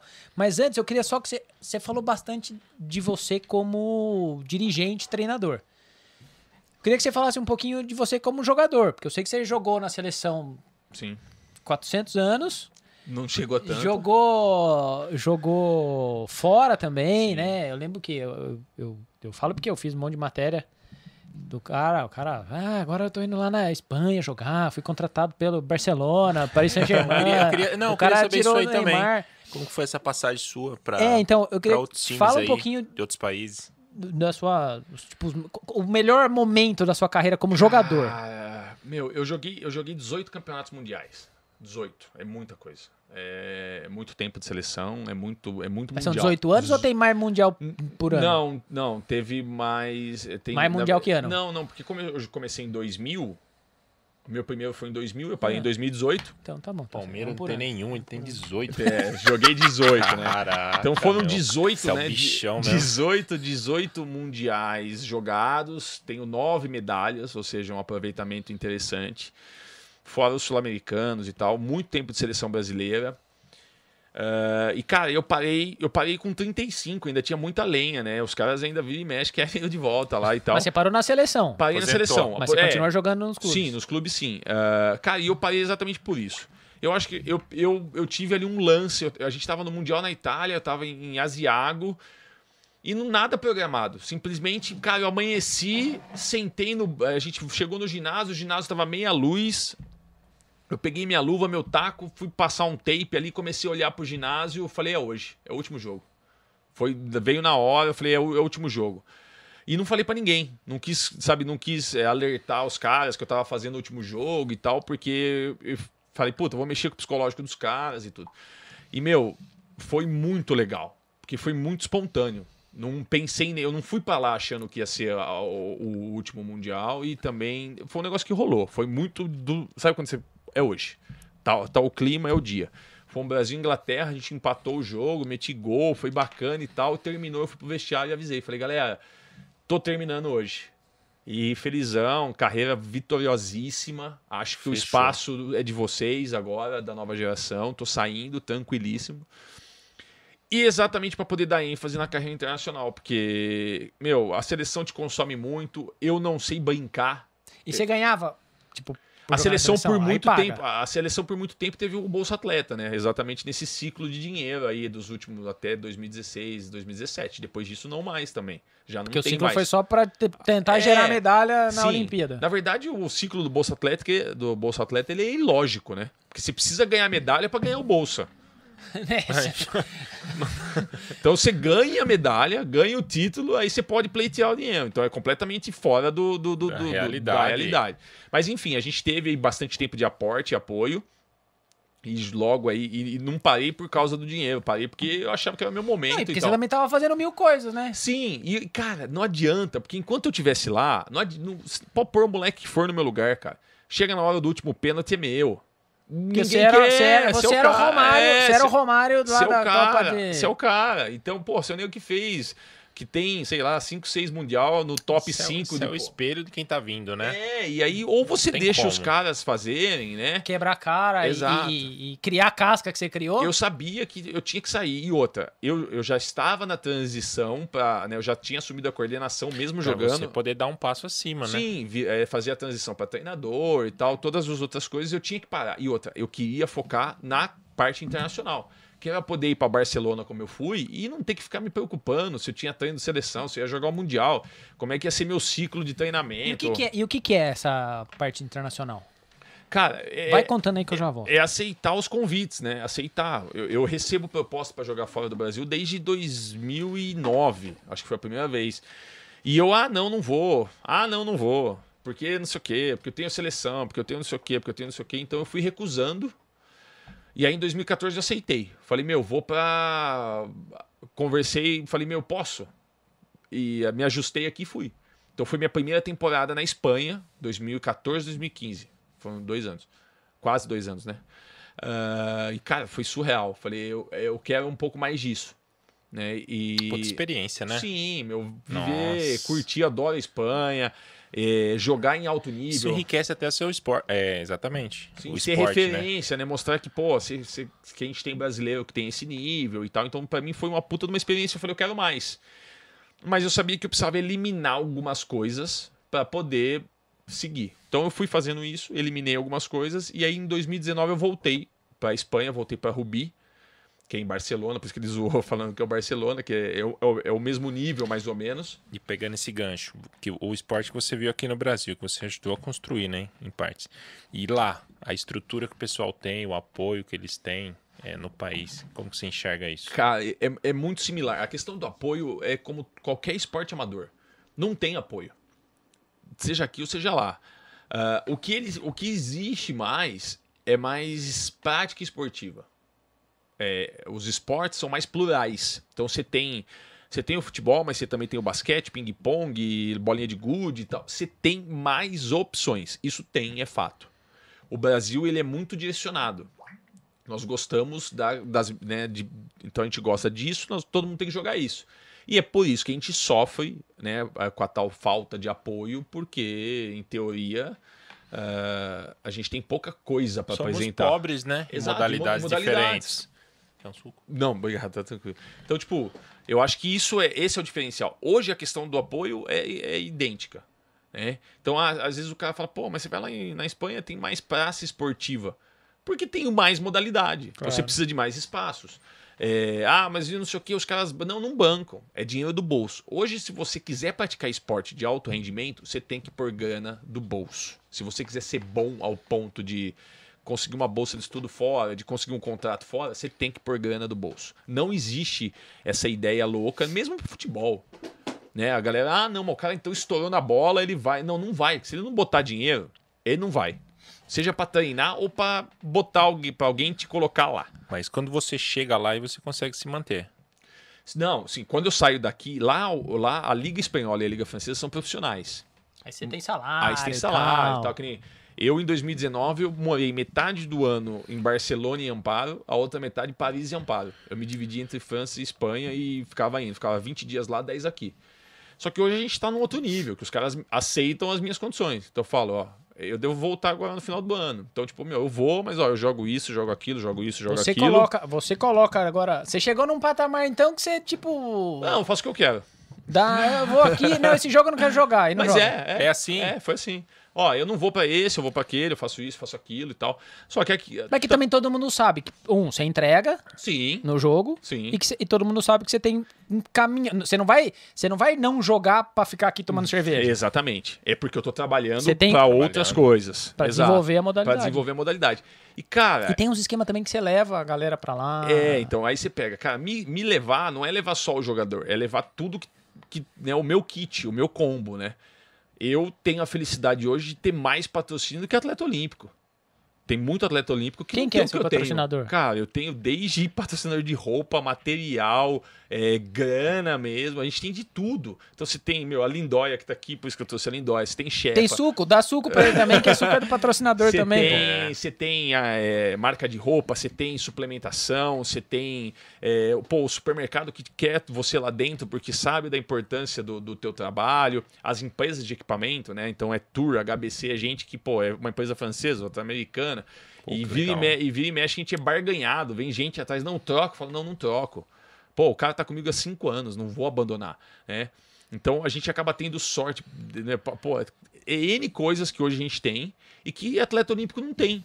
Então, quando o cara me leva, ele leva toda essa mídia junto. Além de levar o cara que vai correr mais do que os outros, pelo menos na dedicação, ele tá levando toda essa mídia com ele, né? Então, hoje é um combo que a gente tem. Óbvio, a idade tá aí, eu tô com 38 anos, a gente precisa se cuidar três vezes mais, eu não consigo fazer é, tudo que a gente fazia com 20, Sim. a gente tem as limitações, mas ao mesmo tempo, ah, você ficou, se você estiver bem fisicamente e, e souber se Você tem o mesmo resultado com menos esforço. Né? A experiência conta muito, né? Agora, fala uma coisa, a pandemia afetou vocês? Porque você tá falando do jeito que parece que não teve pandemia aí nesse seu Afetou, mundo, mano. No afetou, meu mundo afetou. foi foda. Não, foi muito. Cara, o esporte, o esporte perdeu. O esporte perdeu. Eu acho que, assim, a pandemia afetou mais aqui, né? Ah, na- óbvio, afetou financeiramente todo mundo, porque, por exemplo, eu tava na França. Você tava Eu- fora. Eu tava, é, eu Todo tava- esse tempo você voltou só agora? Não, eu tava, eu tava na França quando eu voltei para passar o final do ano de 2019 para não, 2020, né? É, 19 pra 2020. Aí já tava aquela, aquela conversa de pandemia e tal, não sei o quê, e a coisa já tava mais avançada lá. Então, o que aconteceu? Eu passei Natal, Ano Novo, eu tinha que ir embora. Ah, e aí eu, eu tinha só um jogo em janeiro. Troquei uma ideia com o clube e falei, escuta, tem como eu um ficar jogo aqui em janeiro, tal, não sei o quê, depois, né? Ah, beleza, fica tal. Final do mês de janeiro, o pau já começou a torar lá. E aí os caras me avisaram que talvez a liga não acabasse, aquela coisa toda. Ainda foram parceiros segurando meu contrato mais dois meses e depois a gente rescindiu. A temporada não acabou. Não tiver, não Até teve- hoje não teve é, campeão. não teve campeão naquele ano. Então eu acabei ficando aqui do- da volta das férias já. Pô, pra você ter uma ideia, as minhas coisas estão lá até hoje. Eu tenho todo o meu equipamento lá, tenho todo o meu, meu minhas roupas, meu guarda-roupa tá tudo lá. Mas você já foi pra Europa? esses- Não, não, não deu, não podia, abriu agora. Eu vou acho que daqui duas semanas. Mas esses tempos você tá Eu tava ah, na você Colômbia e nos Estados Colômbia Unidos. Estados Unidos. É. Ah. Então eu vou pra lá buscar minhas coisas. Vou lá Tá de jogando, dois anos. coitado, tá jogando com as coisas Não, emprestadas. não tô jogando. Mas aí, com a pandemia? Você veio pra cá com a pandemia, você Aí- conseguiu entrar nos Estados Unidos? Não, aí beleza. Aí fiquei, ficamos esse período todo. Aí agora, no final do. Quando começou a me flexibilizar um pouquinho, eu tinha uma fechado um trabalho na Colômbia, que era de 2020, veio para 2021. E, meu, quando brilhou meu olho, eu falei, cara, se eu já vou pra Colômbia, eu vou aproveitar a quarentena e de lá vou pros Estados Unidos. E quando que foi isso? Foi isso agora em junho. Eu viajei na primeira semana de junho, acho. Você já Aí tinha tomado. Não, não precisa, porque eu tomei nos Estados Unidos. Tomou lá. Eu fui pra Colômbia, fiquei 15 dias na Colômbia, trabalhando. Na verdade, eu trabalhei 10 dias, fiquei os outros 5 na quarentena. E depois subi pros Estados Unidos. Desci nos Estados Unidos e tomei no aeroporto. Cheguei e tomei. É lá na, na, na banca. é, na banca do jornal. Estiquei o braço, falei, dá essa aí. E foi assim. Aí, pra mim, foi. e, Na verdade, o período na Colômbia foi mais complicado, porque você vai. Você tá ali 15 dias, eu tava trabalhando, contato com todo mundo. é, a Colômbia tava mais ou menos na mesma situação que a gente, né? Pra você ter uma ideia, eu fazia teste a cada dois dias. A cada dois dias eu tinha que fazer teste. Você não pegou, né? Não peguei. É, e, cara, era muito engraçado, porque, tipo, às vezes eu tava dando treino, se eu desse um espirro, cara. Já fica O nego paranoico, já né? corria com cotonete e o negócio em mim, assim, ó. Vamos testar. Falei, Cara, eu fiz ontem, não deu tempo de eu pegar, velho. Então se eu peguei ne- também, não vai aparecer no teste. Tava nesse nível a situação minha na Colômbia. E aí chegou nos Estados Unidos, eu aproveitei, deu sorte que eu consegui subir e jogar um campeonato. Então eu, eu acabei tomando a vacina, Você fiz jogou- tudo lá e joguei um torneio lá. E como é que foi o torneio? Foi, foi, cara, foi sensacional. Eu joguei quatro categorias durante cinco dias. Tava com a fome de jogar, Nossa, né? imagina! Imagina o cara não jogava. foi- Quanto tempo Um você ano não e jogava? meio. Um ano e meio sem e jogar. Tava Ficou o dia inteiro, não ficou nem no hotel. Cara, eu mundo. faleci, eu faleci, eu faleci. Terminou, falei, o- os moleques que estavam comigo, que eu levei dois meninos de amparo, né? Que eles foram pra jogar por equipes lá. Os moleques olhando pra mim, cara, você é doente, cara. A gente que tem 18 anos jogou duas, você jogou Mas quatro. E, e é, não é contrato, tipo, por partida? Não, os moleques foram por conta. Eu, com esse, eu fui pra jogar pela marca. Pela empresa que me patrocina lá, que chama Tour. Então eu fui pra jogar com o time da, da empresa, né? E aí, mas também fui por conta. Na verdade, eu fui pra trabalho pra Colômbia. Então eu, eu tava sendo remunerado pra estar na Colômbia. A subida pros Estados Unidos é Já porque foi eu quis. bônus, sim. você já Eu conseguiu, ajustei já tudo. ajeitou uns pauzinhos lá e... consegui e tal, os caras ajudou aqui, tá? Peguei minhas coisas, porque eu tava sem material. Os caras tinham mandado, mandaram patins pra mim aqui, é, chegou aqui no Brasil, mandar, pô, a empresa te manda, bonificado, 00 na nota tal, chegaram aqui e me taxaram, que me cobrar 5 mil reais o patins. Caraca. Eu falei, gente, obrigado. Devolve a empresa porra. puxou de volta e levou embora. É lógico. Aí me mandou depois quando eu tava lá. Quer me fuder? Nossa, Nesse mano, esse nível. país é sacanagem. Enfim, de Pega um, qualquer... pega um suco pra ele aí, ó. Pega, ó, eu Fabião. tomo agora, agora eu tomo. É, fala, fala uma coisa, tipo, porra, você já jogou então Mundial, é, Sul-Americano, porra toda, brasileiro, jogou na Espanha, Barcelona, França, não sei o quê. Tem umas histórias doidas, assim, uns casos malucos pra você contar aí Porra, pra galera? mano, muito, Conta aí velho. um, um- a fita mais, tipo, Puta, você quer escolher por continente? Tem uma por cada. né? cara, então conta, conta uma lá na Europa. Solta, solta uma grande a aí. Europa, mano. Puta, eu, ó. Cara, Finlândia, mano. Finlândia, 2005. Fin- Puta, mano. Já tava lá? Cara, a gente, pô, Fin- na Finlândia, eu que sou moreno, tô negão. Morenão, morenão. Negão. Negada já olha pra você e fala: caraca, que que é isso aí, né? Esse cidadão aí. Meu, nós. FIFA, a gente tem o FIFO, né? O Luiz, que é um dos treinadores da seleção junto comigo na categoria júnior. Ser humano fora da curva, é, nota mil. Aquele, né? Aquele negão bonito, negão né? Grandão, pinta né? grande e tal. E, cara, aonde ele vai, ele brilha, literalmente. É. Impressionante, impressionante. E um ser humano nota mil. Cara, a gente na Finlândia, você imagina, eu moreno já tava, já tava diferente. O FIFO tava cintilante, negada via ele de longe. Ele conta essa história, você racha o bico, cara. A gente tava lá, que a gente tudo sentado, eu não acreditei, tava todo mundo sentado assistindo o jogo, tava- a gente tava assistindo um Suécia e Finlândia, quase caindo no ginásio e tal, não sei o quê. Do nada uma criança vem na direção do FIFA, assim, olhando pra ele, velho, pega o dedo, estica o dedo nele e faz assim, ó. E olha, e desce. Caralho. Na maior inocência do mundo. Só que a gente achou, falou, nossa, é, a gente ficou naquela. E Porra, agora? é essa? E, né, e outra, pensamos, chato ou não, né? Tipo, não engraçado, sabemos, é, é- porque paramos, pô, é uma criancinha, tinha quatro anos, coitado, uma criança, inocência total, né? Aí, mano, tipo, Caralho. desceu O- um o extraterrestre. Fi- O Fifo começou a rachar o bico, cara. E a gente começou a rir muito. Ele Aí olhou, deu aquela, tipo, Meu, tipo, puta, beleza. Aí a gente olhou pra ele e falou, cara, ele falou, já vi várias coisas, mas essa foi a Foi a primeira, primeira. vez, cara. De tão diferente que nós éramos, né? Então a gente percebia que, meu, seja moreno, seja negro, que fosse, naquele ambiente realmente chamava muito atenção.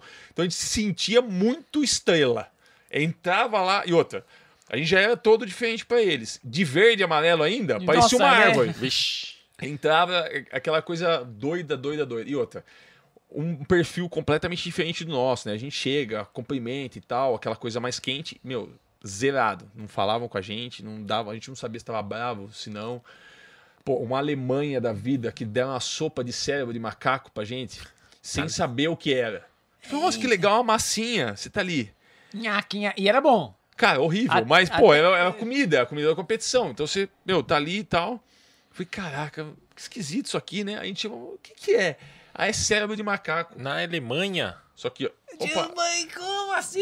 tem um pão aí? é tem um pão. Cara, Dá um show. a gente perdeu uns 5 quilos em 7 dias naquele, naquele hotel, cara. Ninguém conseguia comer. Ô, falar em quilo, Cê o que, tá que você fez aí nessa última viagem? Que você voltou magrão também, hein? Porra, também, né? Você gastou tudo na quadra. cara. Cara, são Queimou. 15, 15 dias trabalhando e treinando, porque daí eu treinava de noite também. A uma altitude de 2.800 metros. Perdi uns 4, 5 quilos, fácil, em Bogotá. E nos Estados Unidos jogando. E nos Estados Unidos jogando, meu, derreti. Voltei, cara, eu saí daqui com 98 Cheguei em Amparo com 92 e quase 93, perdi 6 quilos, cara. Pô, na próxima me leva, mano. Não, quer dar uma emagrecida? Mas conseguiu emagrecer nos Estados Unidos. cara, então surreal. E foi a primeira vez na minha do vida. hambúrguer. Na primeira Mas vez... é que você tava um ano e meio só. A- a só fo- a fome de jogar, a mas- fome de jogar. Não, e outra, a fome de jogar misturado com um ano e meio, tipo, só comendo e dando um miguezinho, aquele treininho miguelento em casa. Jogando fácil aqui e tal. É. Cara, você quer, um- você quer uma, uma boa? China, que eu não volto. Não pega eu. Não passo nem na porta da China nunca mais na minha vida. Eu não imaginava um negócio tão bizarro. Tão bizarro em vários aspectos. Chegamos no aeroporto ali de, de Nanjing. Meu, vi- eu, eu fui para os Estados Unidos. E dos Estados Unidos eu toquei para China. Deu 27 horas e meia de voo. Peguei duas. Destruído. Cara, eu montei no Não voo. era mais ninguém, né? No, cheguei, montei no avião em Chicago. Eu, me botaram no assento no meio, duas senhorinhas chinesas, uma de cada lado. E elas, cara, compraram uma Pizza Hut pra levar pra Nanjing, mano. 14 horas de voo. A pizza no bagageiro, mano. Cara, é que eu tomo as drogas. Imagina a merda as que deu. drogas, entre aspas, né? eu tomo os remédios pra dormir, porque eu tenho medo e tal de avião, então aquela coisa toda. Então eu, fiquei, eu falei, mano, vai ser difícil esse voo. Ainda perguntei para as duas, falei, escuta, como eu vou dormir e tal? Tentei desenrolar ali. Como eu vou dormir? Quer que eu fique na janela? Vocês ficam aqui trocando ideia e tal? Eu falei, Não, não, não, não, Sim, não tá tá de boa. Cara, eu passei 14 horas com as velhinhas, quase jogando carta, assim, Você uma apre- fica pegando na mão da outra. Aprendeu o idioma. E o cheiro do queijo, velho. Eu desci em Nanjing, eu não sabia mais se eu só, eu só sentia queijo. Eu entrava no banheiro, queijo. Eu entrava não sei o que, queijo. Desço em Nanjing, falei, já tá esquisito esse lugar, cara. Tá esquisito isso aqui, não sei e tal. Desço no aeroporto, falei, nossa, preciso tirar o tênis, tirar a meia, velho. Não consigo, né, ficar mais e tal. Aí, beleza. Aí, um dos voos, que a gente tinha dividido o grupo em dois voos, deu uma atrasada. E a gente tava olhando pro quadro ali, esperando o voo e tal. Pô, pô os meninos estão chegando nesse tô descalço, né? Olhando pro, pro quadro e tal. Daqui a pouco, um senhor do meu lado dá uma puxada no catarro e dá uma catarrada do lado do meu pé. Eita! Eu falei, que isso, moço, né? Você médico, que isso? Olhei pra ele assim, né? Andei, falei, uai, coisa louca. Quando eu virei pra olhar pros moleques, os moleques falaram, cara, se eu fosse você, eu não ficava descalço aqui não, cara. Dá uma olhada no chão. Falei, o que tá, que tá acontecendo? Cara, só, Só meleca. só meleca. Caralho. Falei, mas mano, isso aqui é aeroporto, velho. Aí, beleza. Já vai o outro que é um pouco mais cool, né? Tal. Pô, você tá ligado? Esse negócio de Mao Tse Tung, que tem que eliminar os resíduos e tal. Eu, Eita porra. Eles não, eles não podem segurar nada. Tudo que eles têm vontade tem que fazer. Quer peidar, peida, quer. E aí, tamo nós, pega, pega nós no supermercado, velho. Na maior educação do mundo, uma senhorinha na minha frente, velho, no caixa. Daqui a pouco.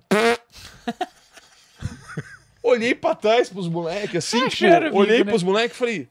Tá louco, velho. Eu Aqui na maior educação, Cê é tiazinha louco. arregaçando aqui na nossa frente, velho. A molecada rolando de rir. Eu falei, cara, que país doideira.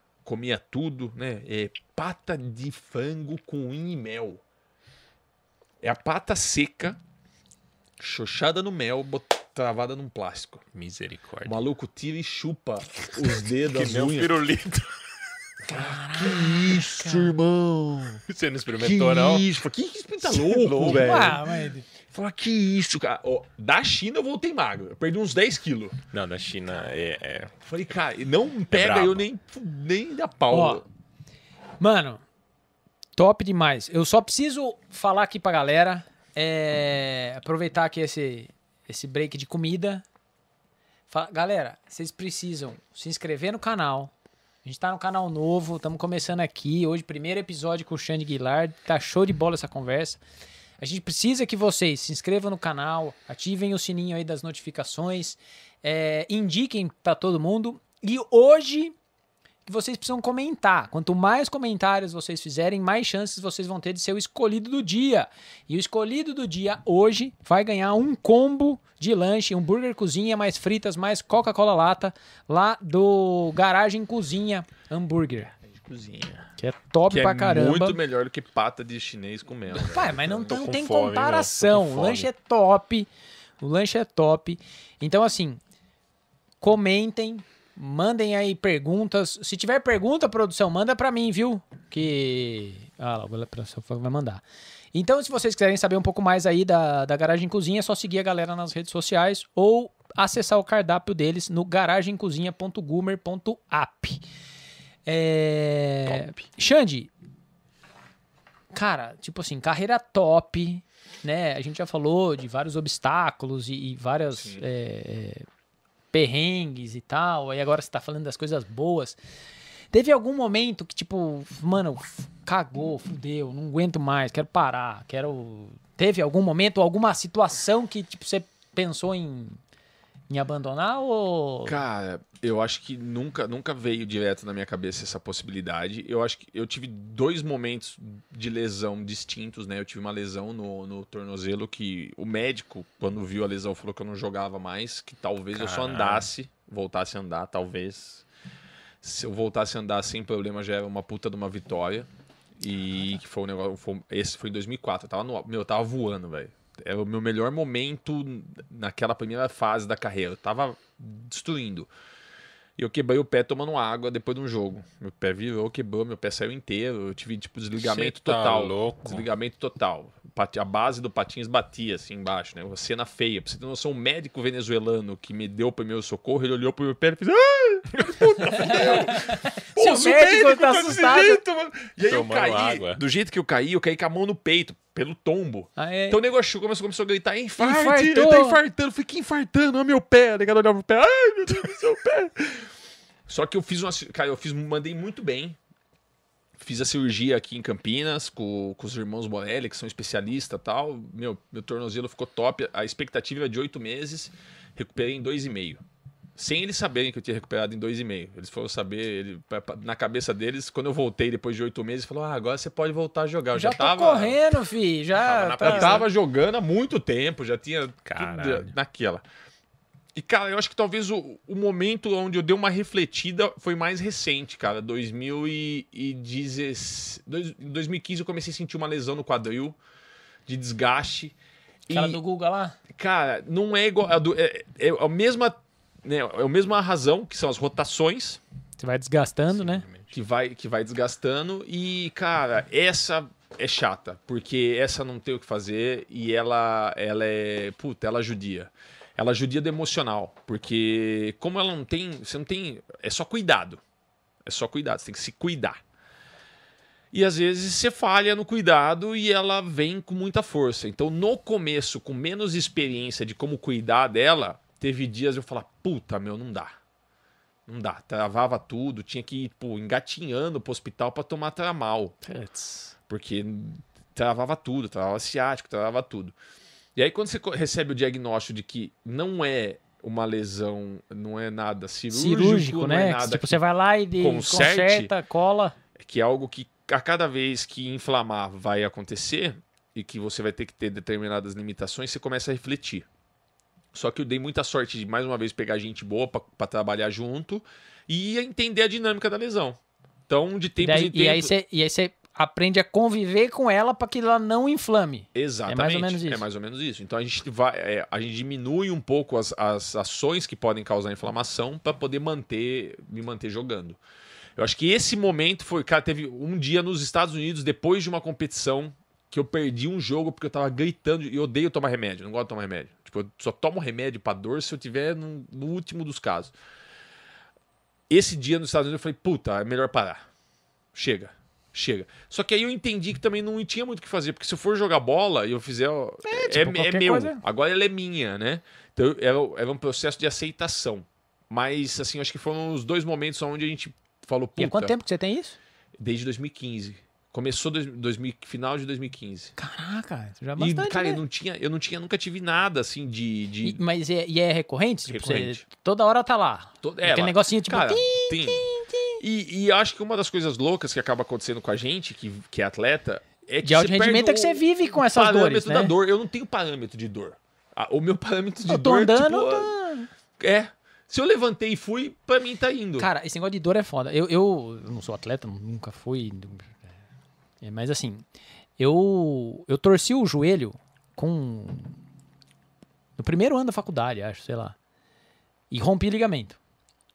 Cagou, tipo, também. Sim. Tipo, era, tava aquecendo pra jogar um, um futebol de salão lá, e aí pulei lá errado e pá, torci- foi pra trás, assim, o joelho. Estourou o ligamento. Aí cagou tudo, fudeu lá, não sei o quê. E aí eu fui num médico em São Paulo, num cara fudidão lá que um tio meu Sim. conseguiu, que tratava de jogador, não sei o quê. Ele falou: Ó, você vai ser jogador de futebol? Eu falei: "Ih, Acho que não vou ser, né? Até agora não estourei, não vou estourar.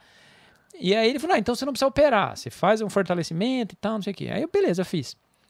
E passou, ficou bom. E aí deu uns 4, 5 anos depois, eu torci o joelho de novo, estourei outro ligamento. E dessa época pra frente, isso é 2005, que eu torci a Sim. segunda vez, doía 24 horas. Sim. E eu não tinha grana pra fazer cirurgia, não tinha grana nem pra fazer a ressonância pra saber o grau da, da, Da da- lesão. da treta. E aí eu, eu fui ficando. E aquele negócio que você tá falando da dor, de conviver com a dor, eu vivia com a dor e, tipo, era tipo um apito, sabe? Um pi, tava lá.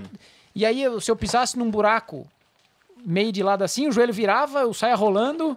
E aí, o que aconteceu? Não, não, espera só um minuto, não sei o quê. E aí, ah, pronto, já melhorou. E aí eu sei que eu fui operar, sei lá, em 2010. Fiquei uns seis anos com essa porra zoada. Aí operou, caraca, pô. Só que é diferente, né? Era um negócio que era cirúrgico, eu Sim. podia resolver, mas não resolvi porque não tinha condição. Cara, mas sabe o que acontece? Eu, eu, eu vejo que a gente vê no dia a dia. Puta, a gente escuta lá as histórias. Ah, mas o fulano. Ah, ele, ele, ele tem um incômodo, ele tem não sei o que. Cara, é, se você. Primeiro que você. Você precisa ser mais forte. Você não pode ser idiota, certo? Você não pode ser idiota. Fala, pô, você tá com o joelho rompido, você E vai aí jogar você vai bola. continuar Não, jogando. É, não você- dá. Aí você é ó, idiota. paca- Então você é idiota, é diferente. Mas, cara, se qualquer incômodo virar um obstáculo, não, você não vai ser bom nunca, e nem é no esporte, em nada. Se qualquer coisa que te incomode, te limita, dançou. Então, a vida de um atleta de rendimento, de alguém que quer ser bom, quer ser top na sua modalidade, é conviver com os incômodos. Sejam eles do corpo ou do dia a dia. Porque tudo que te incomoda te faz crescer. Óbvio que em algum momento você vai ter que fazer uma escolha. Então, vamos lá. Eu vou me preparar daqui a pouco para de fato parar de jogar de uma vez, né, virar só treinador e tal. Aí eu posso ter um pouquinho mais de liberdade de jogar meu futebol, meu beach De fazer outras tênis, coisas. meu tênis, por quê? Eu posso assumir o risco desse desgaste De do uma, lazer. De uma lesão, de uma machucadinho Exato. qualquer. E mais, de uma musculatura que não é minha. Porque a gente trabalha Os no nosso movimentos são corpo. diferentes, são né? diferentes, né? a minha musculatura, ela, ela consegue hoje administrar bem o copo e o controle do. do- Cara, mas hoje eu já tenho lazer. Você vê, eu jogo. Coisa que eu não fazia nem a pau. Eu jogo futebol. Essa, final, essa semana que eu tava de folga de, de treinamento mais pesado, ah, eu joguei futebol três vezes na semana. Só que aí é aquilo, você encaixa, né? Aí é muito louco, porque teu amigo te liga, pô, tá faltando um, tal, não sei o que, vem. Você fala, não vou. Pô, vem, mano. Não vou. Eu, eu, eu, outro dia eu postei um negócio sobre. Coloquei no Instagram e eu vai, ponho várias postagens polêmicas, né? Adoro a negada brigando comigo. Polêmica! É, eu coloquei lá um negócio, um, um, um vídeo do Kobe Bryant falando: eu não barganho comigo. Então, assim, ele, tipo, ele colocando que, meu, se às vezes ele acorda e fala, ah, tô com preguiça. Cara, beleza. Minha filha pode ter preguiça. Eu não posso ter preguiça. Então, tipo, eu levantei, eu vou e faço. Então, se eu coloquei que naquela semana eu não posso jogar futebol porque eu tô. Eu não jogo. Pode vir o Papa me buscar. não sai. E às vezes os meus amigos pegam um ranço de mim e falam, cara, você é muito chato. Falando, não sou chato, cara. Sou Ou eu- eu profissional, fa- mano. Exato. Não, mas é uma questão de, meu, É beleza. diferente. Até a questão de beber, de não sei o que e tal, que nem você "Mas de quinta você não toma? Eu falo, cara, normalmente eu não tomo de quinta. De sexta você toma. De sexta então a eu próxima tomo. vez tem que convidar e fazer Se o podcast É. fosse na sexta e eu não tiver Porra. nada no sábado, eu tomo. É, é regra. Eu coloco algumas regras pra mim e eu sigo elas, porque é pra manter as coisas funcionando. Por quê? Se eu tivesse 20 anos, eu não precisaria de tanta disciplina quanto eu preciso de 30, Sim, com 38. porque o nosso corpo também já... Deixa, Exato. deixa eu te perguntar, Xande. E o futuro? Você falou agora, né? 38 anos, Já você para de jogar, seguir só pra, como Qual- treinador. qual como que é você o vê os planejamento? próximos, os Eu, próximos fiquei- passos? eu acho que o que me chateou da pandemia, além de, de tudo, né? De ver tudo isso que aconteceu, chateou, chateou como atleta, foi ter perdido um ano e meio. Porque a gente perdeu um ano e meio.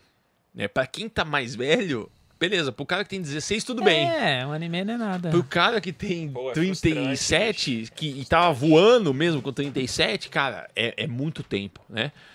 O que eu vejo hoje pra mim é o seguinte, eu, eu acho que eu quero mais uma temporada fora pra, né, de novo, esse sentimento meu de deixar de fazer tem que vir no- na hora, no momento. Mas hoje eu ainda quero mais uma temporada fora. É, E tô, e tô ajustando as minhas condições, minhas condições para onde eu vou. ah, mas eu quero mais uma.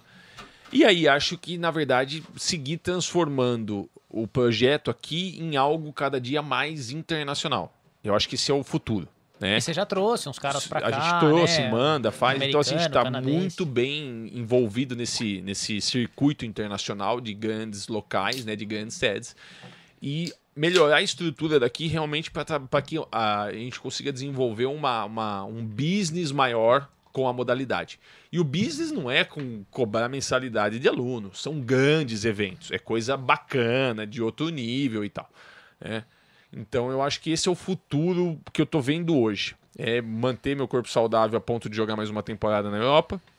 E, depois eu só manter o corpo saudável pra, pra manter, né? manter o Tipo, corpo pra, jogar peladinha e outra. Não é parar de jogar. É tipo, ah, meu, vou jogar uma É- peladinha. é- é jogar no outro É, mas é, é aceitar a limitação, cara. Aceitar que talvez você não vai mais ser tão bom. Isso eu ainda não consegui ter. Eu não Mas porque consigo. você tá, mas porque você tá entregando. Cada vez que você entra na quadra, pelo É. visto, você tá entregando. Essa é, e essa é a minha dificuldade. Porque, por exemplo, eu vou lá jogar um beach tênis. Beleza, eu começo de boa. Felizinho. Ah, legal. Dando uma ah, ah, raquetadinha. ah, perdi um ponto. Daqui a pouco você já tá lá. Daqui a pouco eu tô sacando, jogando a raquete. E, e virou. Ah, mas daí é, aí é o, instinto, é o instinto animal, né? do atleta. Me, às vezes me poda de conviver com. Que nem, por exemplo, minha namorada, minha namorada esposa. Melhor chamar de esposa pra não tomar bronca. É, ela, ela joga, e aí ela vai jogar comigo. Ela quer jogar comigo. Só que ela fala: Meu, você corre sozinho. Não Você só precisa, quer posso ir ganhar. É o ela dono falou, da bola. você joga, você, você corre aqui, chega ali, então eu falei, ah, mas é que eu tô numa boa forma física. Ela falou, não, porque você não quer deixar a Você bola é chato, você é chato. Aí eu falei pra ela, inscreve a gente num torneio de dupla mista. Ela falou, não, eu quero continuar casada. Porque se você perder pra um tiozinho, você pra tem, uma tem- tiazinha, ela acabou tem o colocar- casamento. E ela tem que colocar uma regra a mais no, no, no campo de vocês. Tipo, você não pode passar dessa, dessa parte Essa aqui. linha. Ainda não consigo. Ainda não consigo. Isso, é, você isso é um processo de evolução. E, Xande, você tava falando, né, do, do futuro, de, dessas coisas todas. É, a gente fez, eu fiz uma matéria com você esses dias, sei lá se foi esses dias ou não, que você foi bater papo com a Fabiana Molina. Com a Fabiola. Fabiola Molina, que é a secretária nacional de esportes. Sim. Viramos brother. Parece, que- como é que era? Há 12 anos que nenhum dirigente do hockey ia conversar com alguém do governo federal. É, exatamente. E surgiu de rede social. que doideira. E o que que você... Cara- como é que surgiu e o que que você foi fazer lá? Cara, é. essa, essa- Pandemia. Ué, o que, que a gente tem pra Live, fazer? né? Live. Live. E aí as empresas que patrocinam a gente, ah, faz isso, faz aquilo. A Tour começou com uma campanha, começou a bombar meu Instagram com esse negócio de sorteio, aquelas coisas loucas. Eu sei lá, eu tinha 4, 5 mil seguidores. Eu acho que era isso que eu tinha. Que já era um pulo, já achava um negócio absurdo, Caraca. até pelo que eu postava, porque eu só posto porcaria, né? Eu só postava porcaria. Era zoeira, bolo de cenoura. Tinha bolo de cenoura tinha minha, na minha timeline uma vez por se- por semana. Tinha um bolo de cenoura diferente. Que era isso que eu fazia, e zoar minha namorada, minha mulher. Que eu acho que é o melhor conteúdo que eu tenho. Que ela se zoa sozinha. Aí, beleza. De repente começaram a mandar eu profissionalizar o negócio. Pá, pá, pá. O negócio foi aqui, ó. Tum, tum, tum, tum. Meu Instagram começou a virar de gente grande. Virou Eu Falei, influencer. rapaz, Pô, que legal. que coisa doida. Só que aí eu comecei, né, aquilo. Você passa a conseguir também, a- a- a- quando você começa a ter mais relevância, os contatos também te procuram, né? E aí surgiu um contato o- com a, Fabi, a Fabiola, né? A gente já conhecia, né? Da grande nadadora, puta, atleta, exemplo, modelo, trabalha em, né, tem um gerenciamento esportivo privado. Então a gente já sabia, já conhecia ela. E de repente viu uma matéria, olha que doideira, velho. Viu uma matéria no Esporte Espetacular, cara, de um atleta do karatê, eu com as minhas polêmicas do Instagram, de um atleta do karatê que tava tendo que vender marmita para não sei Pra o quê. os- E eu marquei a Secretaria Nacional de Esporte. Olha eu que doidão. Ixi. Tipo, marquei o Ministério do Esporte no, no negócio. Falei, ah, quer saber? Vamos mexer. Rapaz, o Ministério não respondeu? Veio uma mensagem, veio uma mensagem da, da- do Ministério e depois uma mensagem da Fabiola, que é a secretária, né? Que seria a Que ministra louco, do? Fabiola Molina, que, que era. Quem que nadadora. era? É nadadora. Ah, verdade. E ela, se nós tivéssemos o ministério hoje, ela seria como uma ministra, né? Se o- Falei, rapaz, olha eu errado aí, olha eu errado Olha aí. o né? errado. Cara, ela falou, gostei do que você escreveu tal, não sei o quê, tipo, né? Ela falou, vamos conversar. Ah, beleza. Ela deu uma olhada no meu Instagram, já tava com uns 16, 17 mil seguidores lá. Ela pegou e falou, ah, beleza, é, não sei o quê, quer fazer uma live? Caralho. Falei, bora. Fechou. Cara, a live deu 3.200 pessoas. Teve um período que deu 3.200 pessoas. Eu nunca vi tanta gente começando a me seguir como começou naquele dia no dia seguinte, assim, ó. Eu dei um salto, tipo, de 16 pra 20, velho, quase. Eu peguei tudo que era dela, veio pra mim. E, cara, ela falou, meu, adorei a condução, gostei do jeito que você fez, tal, tá aqui meu, meu WhatsApp, eu, eu tô voltando pra Brasília, tal, vamos conversar. Gostei das tuas ideias. E, cara, eu fui muito marrento, porque eu falei com ela, tipo, Tipo, tô. pá, mesmo nível. Franco. É, ué. É, e aí eu... Esse é o bom da internet também, né, mano? Você tá longe, você tá na sua casa, você fica mais à vontade, É, né? E isso pra comunidade do rock representou um negócio muito bacana, porque foi ouvido pelo alto escalão. E aí, beleza, a gente ficou de fazer um encontro presencial, mas aí deu aquela piorada na pandemia e tal. Bom, abriu, começou a liberar, ela falou, você bora? Eu falei, bora, e fui. E aí a gente teve uma agenda oficial pra nossa modalidade depois de 12 anos. Isso foi quando? Foi agora em... Foi antes de eu viajar, foi em junho. Na primeira semana de junho, não, perdão, maio, final de maio. Legal. E, cara, de várias coisas que tinham possíveis, né? Assim, a gente tratou de diversos assuntos. Um deles é que havia o desejo de, de fazer, de fato, uma arena de hockey, né? Que tenha as especificações e que seja feita para a modalidade no Brasil, porque nós não temos... a- Aqui? é, no, no país. Ah, no país. não, não tem existe. uma. Não Nenhuma que uma seja... Tipo, específica borda plástica, todas têm algum, al, Todas algo são capenga. adaptadas. Alguma coisa não tá 100%. E que não era possível, uma o Brasil é top 10 do mundo, e que não era possível que a gente não tivesse. E aí levantamos ali, fora outros pedidos e tal, ela, meu, começou a agilizar, me botou em contato com a assessora dela, hoje eu mando mensagem pra assessora, me responde, a gente tá desenrolando um monte de Legal. assunto. E beleza. Quando a gente falou sobre a arena, meu, ela falou, cara, não vejo outro lugar que não seja Amparo. Então, cara, eu eu É, eles eu foram vi, eu, essa eu vi, é, então, é isso que eu ia falar também.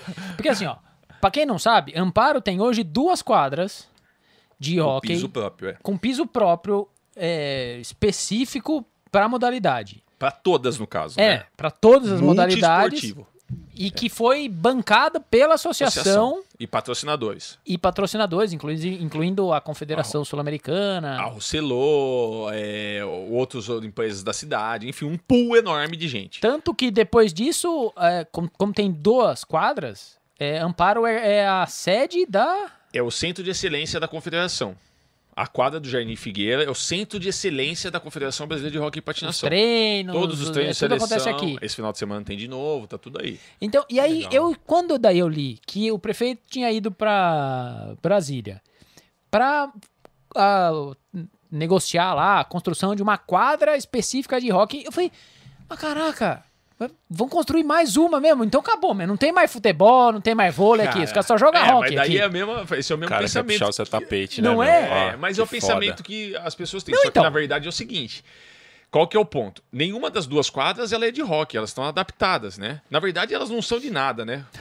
Vou, vou, vamos ser honesto aqui também, se quiser ficar bravo comigo, pode ficar, porque nenhuma delas são de nada. As duas, as duas Não quadras serve foram- vôlei, não serve pra vôlei, futebol não serve pra futsal. basquete. É tudo mal feito. Parabéns a, a- a- principalmente ao. Deixa Um eu falar. engenheiro, engenheiro. Bota no, no, que no falou. engenheiro. Você que falou.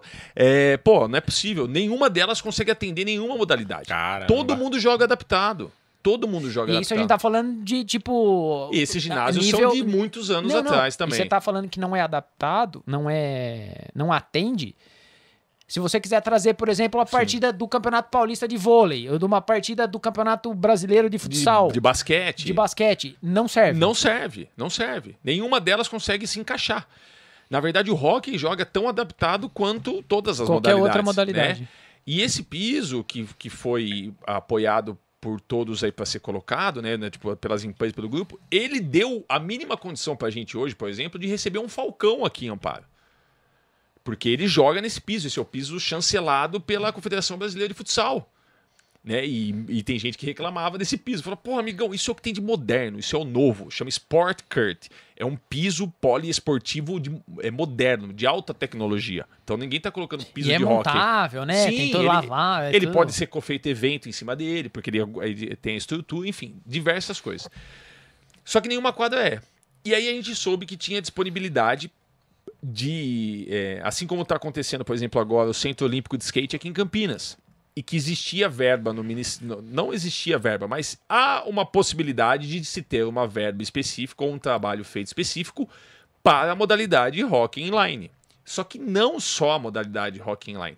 Seria um centro, seria um ginásio de multi-eventos. Pra Ade- to- pra adequado para todos, os todos eventos. os- Aí sim, um ginásio que caberia uma quadra de futsal oficial, um ginásio que poderia colocar-se uma pista de street de skate em cima, ou seja, você dá um é um gina, uma arena de eventos. legal. E, e tá pra rolar, então? Cara, não é que tá pra rolar. Ex- existe um- uma negociação acontecendo. Tem um espaço já. Espaço já, físico já, já tem um temos. espaço, a cidade teria o espaço e tal. Mas isso tá acontecendo. É uma conversa que tá Isso, entre aí tem os- que ter todas as muito- negociações. O que a gente pode dizer é que, graças a Deus, hoje a gente tem uma boa relação com a secretária nacional. Porra, Que é ela um- mesmo já falou que aqui é o lugar, pô. Exatamente. Então, assim, sexta-feira, essa semana, sexta-feira, 5 horas da tarde, ela tava me mandando áudio. Não, já não sei o que, o que você pediu lá, tal, tal, tal. Beleza.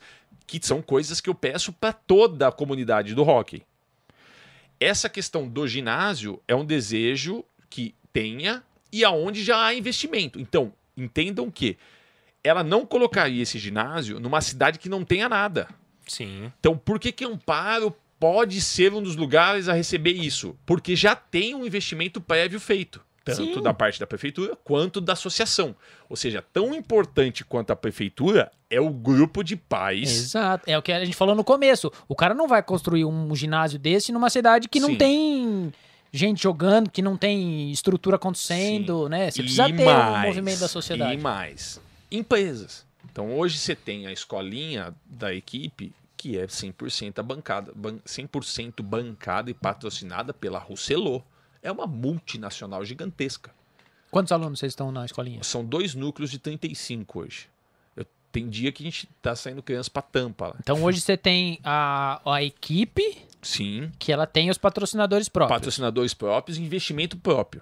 E aí você tem agora A essa parceria da escolinha. 100% grátis. Então, se você quiser começar a jogar hockey hoje, havendo disponibilidade de vaga, porque tá cheio, você não paga nada por um ano. Depois, nossa. depois de um ano, se você quiser ser atleta, seguir nesse caminho, você vai ter que investir em você. Você passa a ser da equipe. E aí você vai colocar, vai, vai buscar. Aí você vai na escolinha, lá tem o patins, o Tem, taco, iniciar. chama taco. Sim, tem todo o material para iniciação. Ou seja, a Rousselot zerou a- o O custo, custo para iniciação. para que iniciação. legal, paga os professores, paga os materiais, paga o investimento que é feito lá para manter o negócio. Aí você tem uma equipe que você coordena essa equipe de treinadores, né?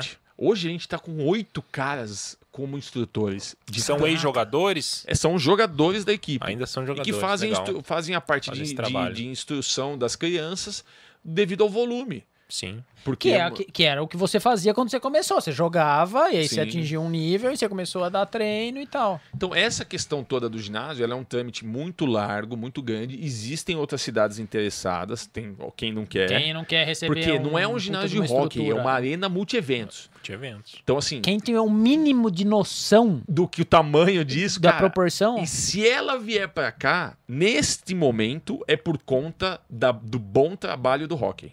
Nesse É, porque momento. É, Porque, claro. se os caras foram hoje conversar lá, beleza. O prefeito foi lá, o Tucão foi lá, o secretário de esporte. Pô, um abraço aí pro Tucão. É, Parabéns aí pela movimentação. Mas é tipo uma porta que vocês já Al- deixaram alguém abriu a assim. porta, exatamente. Porque não há para outras modalidades. E essa, é na verdade, assim, eu acho que a, a sacada do business, e a gente já conversou muito sobre isso eh, quando a gente se encontra. O nego fica apostando na mesma coisa, cara. Sabe? Então, assim, o cara que é puta, como é que. Você, é, então tá bom, aí eu quero mais um campo de futebol. Legal. Só que é o seguinte: O que, que você vai gerar o com que, esse que você vai gerar? Então, o hockey, hoje, para a cidade, se não.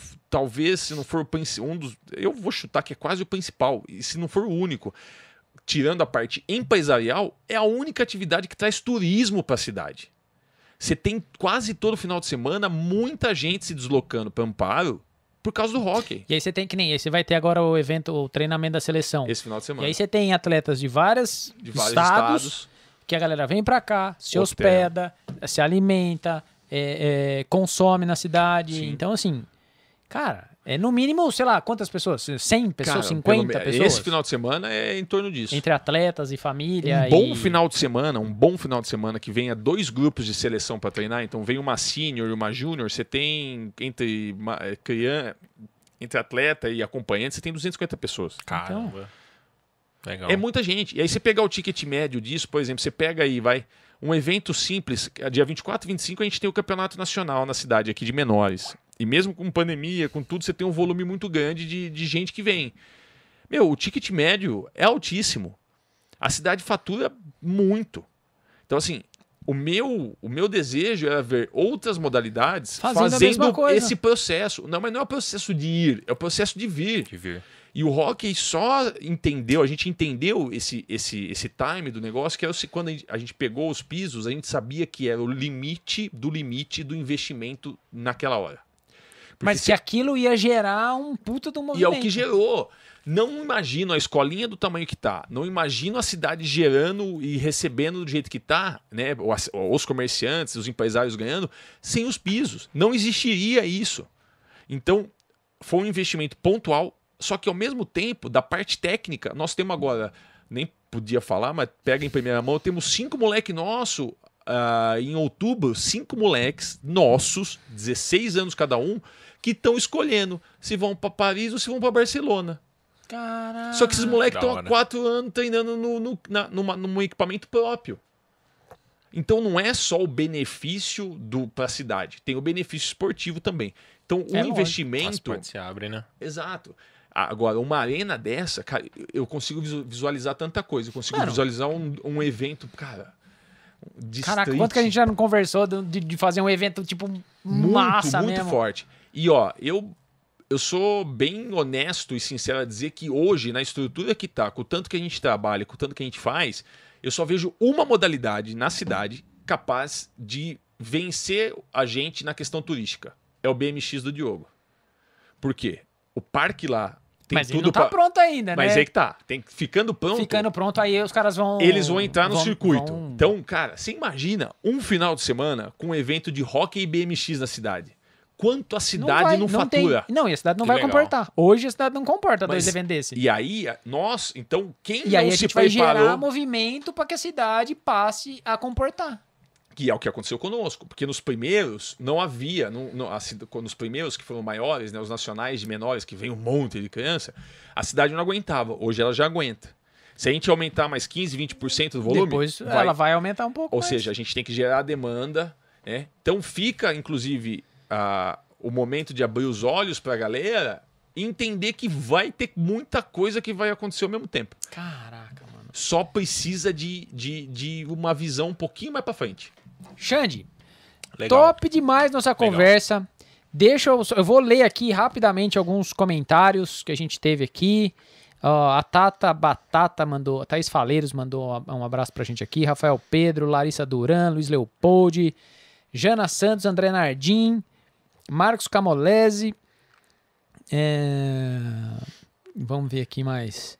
Kátia Leopoldi, família em peso Família em aqui. peso aí, é, meu, você pensa o quê, louco? rapaz? Escalei, escalei a galera. Você tá pagando eles? Leão Leão. O Marco Camolese aqui falando da cozinha. Da cozinha. Da garagem cozinha. Ah, vamos ver aqui mais. Ah, Arcade Master. Orgulho para a cidade de Amparo. Ah, Arcade Master. Cadê mais aqui? O Arcade aqui de novo falando que você é fera. Obrigado. É, Depois tá manda o. Pix. É.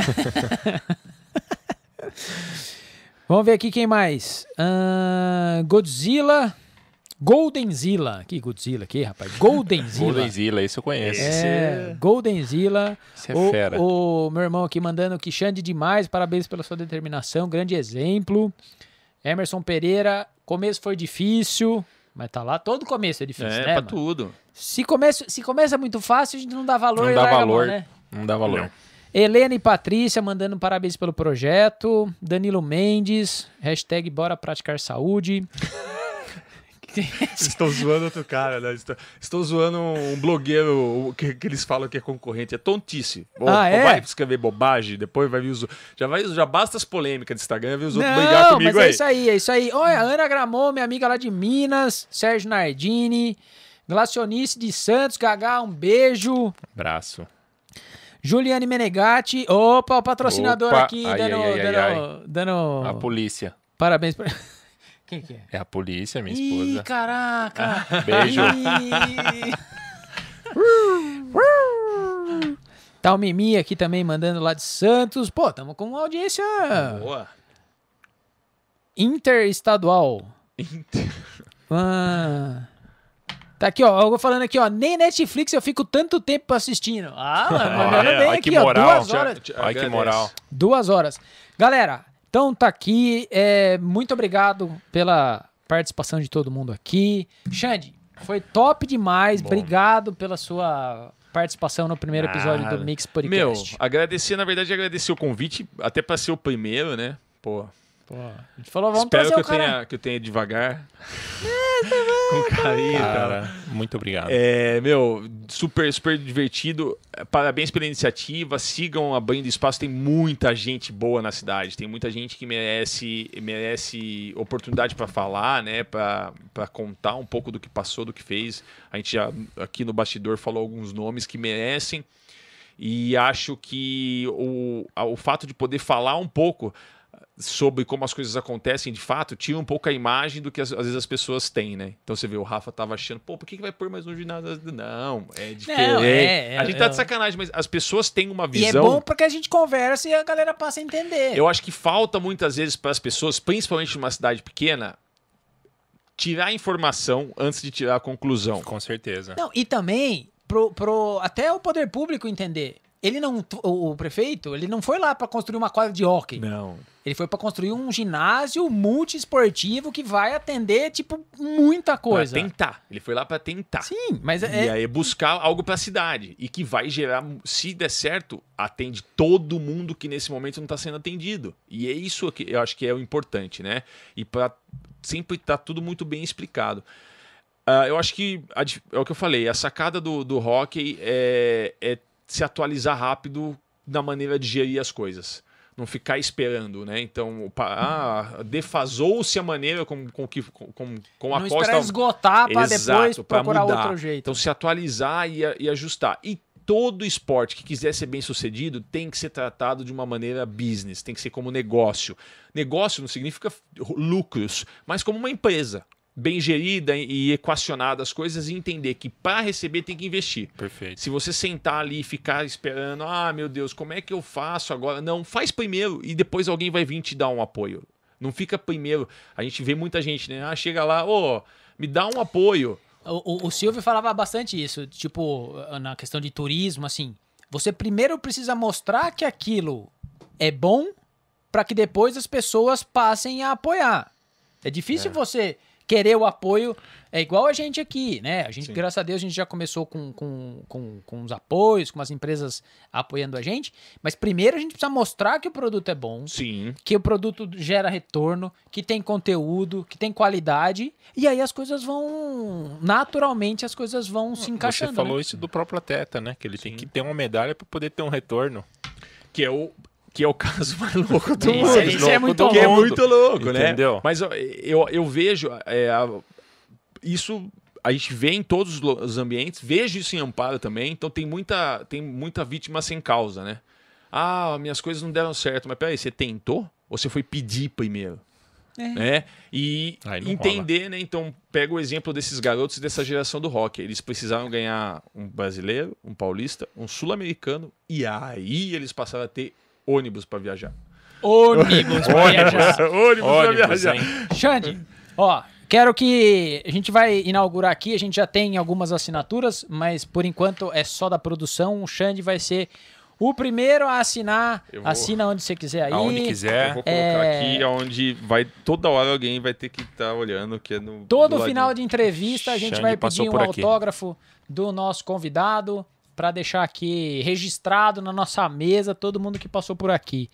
É, enquanto o Xande assina, queria lembrar todo mundo que na próxima quinta-feira, dia 2 de setembro, a gente vai receber é, como convidado André Bernardini, o Zan, O Zan. o líder da G7 Nutrição Grande Esportiva, cara. que é a maior empresa de suplementos da América Latina. Latina. A é Jovem Pan, a Jovem Pan fala isso pra mim Fala toda dessa hora. forma, né? Fala dessa E, forma. cara, é um grande cara, é muito conteúdo, sou fã do Zan e acho que vai ser uma bela de uma entrevista. Vai ser Vamos top. ele aqui. Galera, Xande, Obrigado, é gente. nóis. Cara, obrigado. Saúde prazer, e grande prazer. pra vocês nessa, nessa, nesse novo caminho. que Parabéns aí pela sua trajetória, tá? Por todo esse sucesso. Agradeço. Por você estar trazendo essas melhorias aí pra cidade no Se esporte. Deus Galera, a gente vai ficar por aqui então. Daqui a pouco, acompanhe no nosso Instagram, que a gente vai anunciar o escolhido do dia, que vai ganhar um combo lá do Garagem Cozinha Hambúrguer. Um abraço a todo mundo e até a próxima semana. Obrigado, galera. Dá um curtir aí, se inscreva no canal. Segue nas redes sociais.